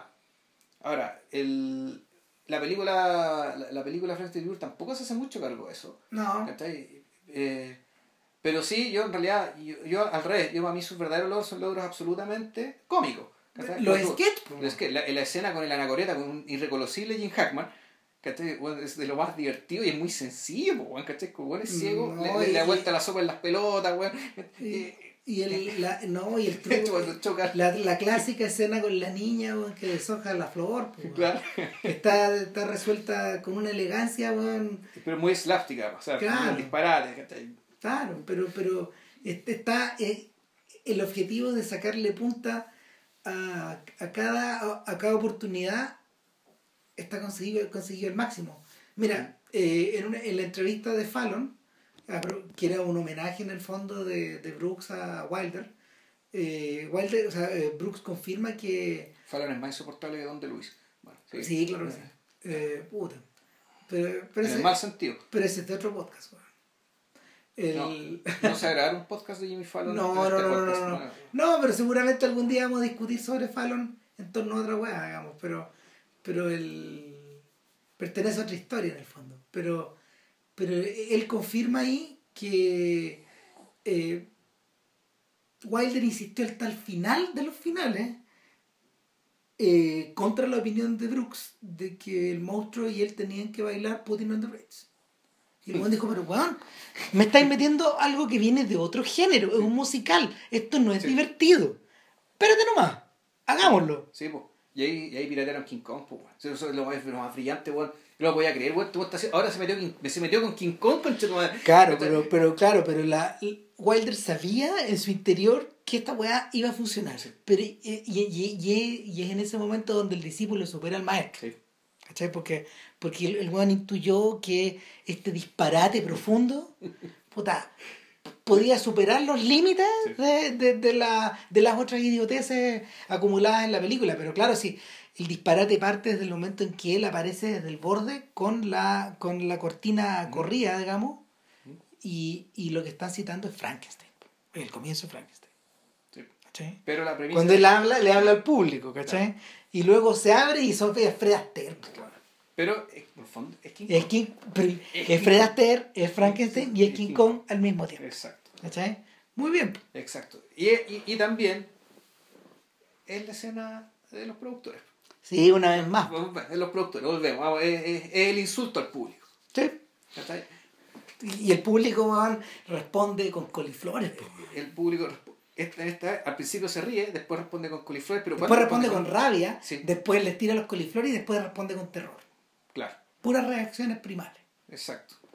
Y, y sin y, sin anestesia, sin medios caminos, digamos. Claro, no, no, no, no hay, No, no, no hay caminos exactamente. Claro. Yo creo que, yo creo que ahí, ahí él está haciendo una buena observación sobre la parodia. Tú O sea, no- que- eh, ante la parodia, tú no tenías reacciones mezcladas creo- ni tibias. O yo creo que en realidad lo que él, él está manifestando su deseo como artista es lo que realmente a mí me gustaría lograr. Y yo sé que no se puede. ¿Mm? Está Sí. todo demasiado mediado. Lo que realmente se puede mostrar es, es muy limitado. ¿Cachai? Y por lo tanto, lograr estas reacciones en el fondo un milagro. Entonces Mira. él se contenta con mostrarlo dentro de, digamos, porque no lo puede lograr afuera. De hecho, de hecho es algo que se vuelve tan, tan marcado que, que durante un buen rato eh, Brooks combinó su- sus parodias con filmes serios. O sea, mal que mal, él produjo El Hombre Elefante. Sí, po. Y, y Tuvo que cambiar el nombre a su productora o crear una productora nueva. Brook Films. Brook Films. Para que no quisiera. Ah, Mel Brooks, ah, este huevo. Claro, Y- él, él produjo... Él produjo también esta película Nunca te di, siempre te amé. Sí, sí, que era, que era como un showcase para la señora, digamos. Eh, y, y también produjo, o sea, eso se llama eh, Charing Cross Road. 84 también 84 en la dirección de la, de la librería, cuando antes esta señora creo que mandaba la... Bonita película, bonito libro. Yo nunca Y- la he visto. es bonita, muy bonita. Y, el, y, y produjo El Doctor y los Asesinos de Freddy Flashy, que, que era el director de muchas películas de la Hammer. Sí.